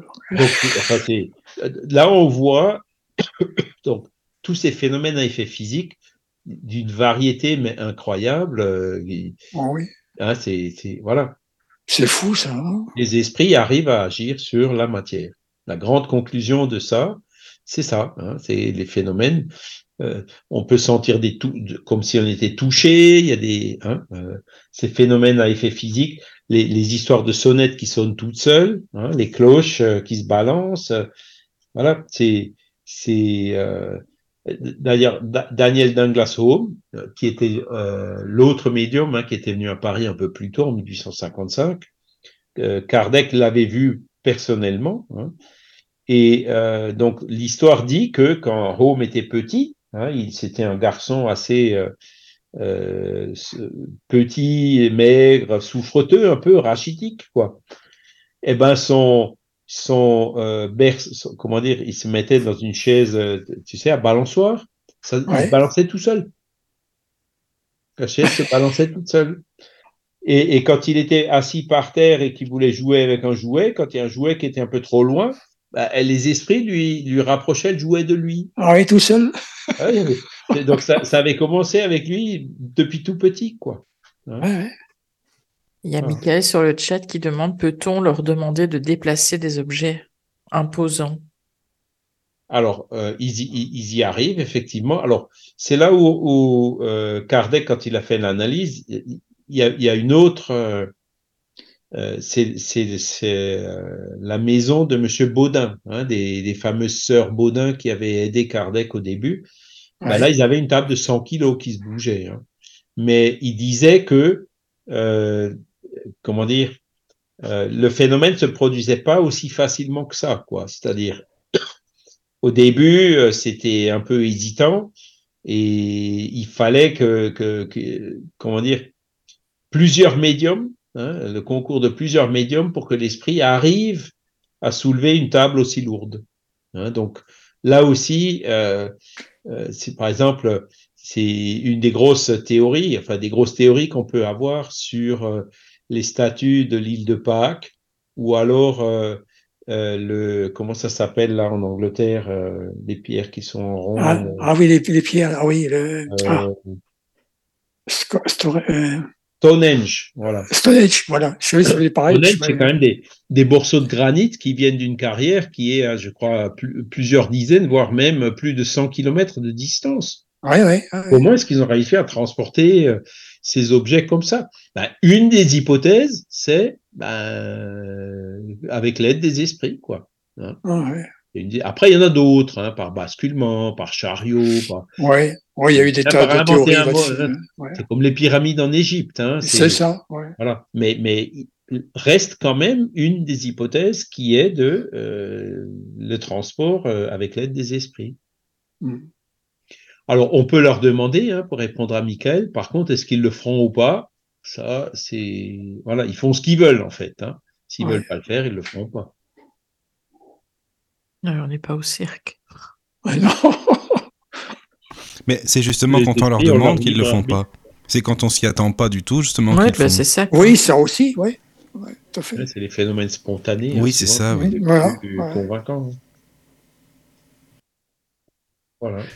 Ouais, c'est vrai, l'île de, tu parlais de l'île de Pâques, là aussi. Hein, euh, de la littérature là-dessus, il y a eu des, des choses. euh. Ouais, ils ont creusé parce qu'elles sont quand même à trois quarts euh, enfouies sous le sol et tout. Enfin bon, il y a Ouais, plein ouais. de. Ouais, ouais, ouais. Mais n'empêche, Ouais, c'est c'est des mégalithes qui font, je sais pas, des dizaines Ah de oui, tonnes. quoi. mégalithes, ouais. Et donc, euh, ça se. Voilà. Bah, j'en ai, là, je peux vous en envoyer une, là, j'en ai, j'en ai, ils sont pas loin, là, de chez moi, là, en Bretagne, là, tu vois. Mhm. ouais, ouais. Oui, c'est sûr. D'accord. Bah, en tout cas, merci. C'était vraiment bien, Charles. Ouais, c'est. Ouais. des tonnes, effectivement, des dizaines de tonnes. Ah oui, Oh, c'est oui. ça, oui. C'est énorme. Je, je pense que si s'il y a des euh, comment dire des conditions favorables, ça devrait pouvoir se faire. Voilà. Si ça peut se faire euh, avec deux médiums pour une table de 100 kilos, ben, à la limite, tu mets 10 médiums, tu, tu peux. Il faut faire deux le- tonnes, hein. Tu vois? Le ratio euh, par du rapport à un médium Euh, multiplié à- à- par le au, poids. château, au château de Fougeray, ça se fait avec une table qui est énorme et qui pèse hyper lourd, Ouais. mais il y a énormément de gens autour, quoi. Ah oui, d'accord, ouais. Elle bouge, elle lévite vraiment, quoi. Elle se déplace, elle se décolle du sol. euh, Ouais, ouais. Mais il faut beaucoup de gens, quoi. C'est pas Ouais. que cinq voilà. personnes autour que ça va bouger. Mais ça, cette table-là, tu avais manipulé aussi, euh, Caro? Non Euh, je l'ai pas, euh, Non. non, je l'ai pas vu en action, mais Ah, je l'ai touché, oui. Oui, d'accord. Ouais, c'est c'est Tu vas très, aller à très Fougeray. grand. Charles, tu veux aller à Très Fougeray On va tous y aller, ça va être bien. Euh, moi, j'avais toujours dit que j'irais pas, mais bon. euh, Ah, tu vois, tu vas finalement, tu vas changer d'avis, ça c'est sûr. Bah oui, tu vois, Léon Denis, il est bien allé voir. hein. Bah, il a Bah raison oui. hein, en même temps. Non, non, mais c'est intéressant. Bah, faut, faut y aller. Bah, tu sais, euh, Caro, elle, a, elle a bossé là-bas. Elle peut te le dire que c'est, c'est, enfin, ça existe, quoi. Bah, tu vas avec Caro, puis vous allez faire une enquête là-bas euh, Bah, scientifique. ouais, c'est vrai, en plus. vois, tu vois, Ça Charles, pourrait être ça, Table, une table, en fait, j'en ai vu une bouger. Hein. C'était à, euh, à côté de Mulhouse. Euh, À Mulhouse, je Ah oui, me oui, bien, hein. Ouais. Et, donc, euh, euh, là, j'ai vraiment vu la table qui bougeait. Et c'était l'été, les gens étaient en, en manches courtes et tout, donc tu voyais très bien les muscles et tout. euh, Ouais. et il y a personne. euh, j'ai bien observé, c'était sûr, la table, elle bougeait euh, toute seule. hein, ça- alors, elle l'évitait pas, mais elle bougeait. Mais elle bougeait quand même, ouais. Mhm. Et et il y a une petite anecdote, mais je pense que je, je l'avais déjà racontée, mais je vais peut-être quand même la, la refaire rapidement. C'est une, une amie à, à mon épouse qui était sceptique, hein, qui dit ouais, moi je, veux le voir, etc. Machin, bon, ok. Alors moi j'ai appelé le, le collègue là qui faisait tourner des tables. J'ai dit Eh, est-ce qu'on peut emmener? Amène-la, pas de souci. Hein, il était ancien mineur de fond euh, dans les mines de potasse et ensuite en Ouais. Afrique, quoi. Donc c'était vraiment le voilà l'armoire à glace, hein, comme on dit Uh-huh. et qui a peur de rien, etc. Et donc la dame, elle est, allée là-bas, elle s'est assise à la table. Moi, je pouvais pas m'asseoir à la table parce que moi, quand je m'asseyais à la table, ça fonctionnait pas du tout. Donc j'étais toujours dans un coin de la bannie, dans un coin de la salle, où d'où je pouvais quand même voir tout ce qui se passait. Et puis donc, euh, ben voilà, esprit, es-tu là? Si tu es là, tape deux coups. Boum, boum. Ok. Bon, ben, bienvenue. Euh, Aujourd'hui, autour de la table, nous avons un tel. Dirige-toi vers un tel. Et la table, troup, troup, troup, qui, se translatait comme ça euh, vers cette personne. Reviens au centre. La table qui revenait au centre. Ensuite, l'autre personne, une troisième personne. Et ce soir, nous avons une nouvelle personne qui est là, qui s'appelle euh, une telle. Dirige-toi vers cette personne. Et la table qui va vers la personne. Et le gars qui dit reviens au centre. Mais la table, elle n'a pas obéi, elle a continué à aller vers cette personne. Au centre, j'ai dit. Tu vois, et la table qui continuait. À un moment donné, elle s'est mise de travers. Il y a le pied de la table qui s'est enroulé autour des pieds de la chaise, enfin entre les pieds de la chaise où cette dame était assise. Moi, j'étais écroulé dans mon coin. hein. C'était tellement authentique avec le gars qui râlait en disant reviens au centre, je t'ai dit, etc. Et la table qui voulait pas obéir. hein. Donc c'était vraiment un phénomène. Mais alors au- autant d'une simplicité, mais en même temps du, du, du, du- qui parlait quoi, d'une évidence. Hein. Ouais. Et puis en sortant de là-bas, en causant avec ça, ah mais non, ils ont poussé la table, ils ont tiré, non non, pas convaincu pour un sou quoi. Ouais, ouais. Mais c'est comme ça que, que bon, enfin moi, moi j'étais écroulé, bon, de par euh, l'ingénuité, l'authenticité du phénomène quoi. Mais c'est pas ça qui convainc les gens. hein. Euh, mais c'était quand même pour moi, bon, j'avais pas besoin de le voir, mais le fait de l'avoir vu, bah, ça me permet aujourd'hui de, de vous le rapporter quoi. hein. Bien sûr. Euh, voilà, c'est ça, ça montre euh, ben, ouais, les situations parfois un peu Ben oui, c'est vrai. comiques euh, dans lesquelles on Mm. se retrouve. euh, Puis euh, après un long cheminement pour toi. euh, Ben, c'est ça. Ben, en tout cas, merci hein, pour l'histoire, Charles, Ouais. parce que c'est bien. Voilà, de c'est concret, tu vois, au moins, c'est bien. Ah, ah oui. Mm, c'est sûr. Ben voilà, les amis. Et merci, Charles, par contre, c'était encore Merci, euh, bah, super Charles, oui. intéressant. Merci. hein. et de rien, Ouais. de rien. Alors, qu'est-ce qu'est-ce qu'on se dit, Charles? On est, on, Tu veux bien qu'on fasse la biographie pour les prochaines émissions, euh, Léon Denis ou comment oui, on fait? oui. Entamer, ouais, cette Entamer, biographie. là. Si ça te- prochaine, ouais. Si ça te va Si c'est bon pour Ouais, toi. ouais, hein. C'est Attends, c'est pas la semaine prochaine qu'on a dit lundi au lieu de mardi, c'est ça Il y a des calages. Euh, C'est ça, hein. oui, ça sera 23. lundi et ce sera à 21h30. Ah, c'est ça, C'est Charles, que tu 21h30, oui. hein. Ouais, il faut que ce soit après euh, Euh, oui, après ta conférence, c'est ça hein, La je crois. conférence, ouais. enfin, la réunion médiumnique. Ah voilà, c'est ça. Bon, bah, on va se souvenir, on va essayer. Faut- De toute façon, Caro, tu l'as noté, donc c'est bon comme ça. Voilà. Je vais me le super. mettre dans le dans mon agenda aussi pour pas Oui. louper. D'accord. Bon, bah, c'est, on va faire ça exceptionnellement. Mais c'est bien si on démarre Léon Denis, c'est, c'est parfait. Ah oui, Voilà. oui, c'est c'est vrai que, tu vois, en, en ayant lu, tu vois, le, petit aperçu avec la, le Léon Denis euh, intime. dans- c'est- c'est- ça donne envie de connaître l'homme. C'est vois, ça, quoi, c'est vrai. ça. Mm. Ah oui, oui, oui, franchement. Léon Denis intime, c'est justement la biographie plus orientée vers l'homme, quoi. Que, que Oui, c'est ça, c'est l'homme, Elle a ouais. vraiment euh, vécu dix ans avec lui. euh, Ouais, c'est ça. C'est c'est- c'est ce qui m'intéressait beaucoup d'ailleurs, tu vois. Oui, moi Donc, aussi. euh, ouais. elle raconte l'appartement. Ouais, ils allaient du côté euh, nord euh, en été quand il faisait chaud. Ils revenaient du côté sud. hein, il avait voilà. Ouais, ouais. sur, sur le nord où il y avait la Loire et sur le voilà donc enfin Ouais. et, et elle donne plein de détails comme ça sur, euh, Ouais. sur sa vie euh, bah, intime hein, c'est Léon Denis Ouais. intime. Ouais, Oui, tout à fait. Voilà. Les grandes discussions qu'il avait avec, pour, j'ai oublié le nom, là, il débattait souvent là, de- de ses- Ouais, sur ses bouquins. euh, ça finit par son, euh, je sais plus le nom. En tout cas, c'était, c'est vrai que c'est bien, là, donc, euh, d'avoir un, un témoignage comme ça, tu vois, sur euh, 18 ans, hein, c'était ça à peu près. Là, Euh, Oui, oui. euh, vécu, ju- je pense, euh, voilà ju- juste euh, euh, aux alentours de la de la première guerre mondiale quoi et puis il est Ouais. mort en Oui, oui. 1926 quoi. voilà. Bon, bah, Euh, c'est moi, parfait je sais, ça, m'a bien plu en tout cas. Ouais. Ah bah on va en parler, non mais c'est très bien. Bah Moi, ça oui, m'intéresse c'est bien. beaucoup. Hein. Pour ça, une bonne biographie, euh, plusieurs émissions Ouais, comme ouais. ça, c'est parfait. C'est génial. Mhm. Voilà les amis. Bien, Merci encore, Charles, en tout cas. on Oui. voulait faire une petite parenthèse et Ah. dire euh, un grand merci aux personnes qui font des dons et particulièrement à toi, Daniel. Ah oui, je t'en c'est vrai que je voulais le dire. Oui, merci euh, Daniel, parce que c'est important Bah, je de le dire. Pour moi, c'est naturel. payer euh, le serveur en février, je dois renouveler Bah en oui, février. ouais. Bah oui, tu vois. C'est euh, c'est comme ça, ouais. ça va en faire partie aussi, c'est très bien. Voilà. En plus, bon, comme j'utilise aussi le, le- le- comment dirais-je, le, le Zoom ben, pour l'émission, comme je participe un peu, donc moi je trouve normal que. Moi, c'est sympa. On va pouvoir renouveler Ouais. normalement, ça devrait, je pense, hein, parce que on va, Mm. on va voir ça. Mais en tout cas, merci beaucoup. Et puis, euh, Voilà. et puis voilà, c'est c'est bien, c'est normal de le dire. Et, et puis, et puis voilà. Bah nous, on se dit à la semaine prochaine. Et merci encore La Charles, semaine pour l'émission. Merci, puis, Charles. C'était super. Bonne. Merci à vous. Bonne Merci. nuit. Bonne nuit surtout. Dormez bien, les amis. Merci. Entrez dans la sérénité et la paix, la paix, la paix, la paix. Bienvenue sur la radio du Lotus.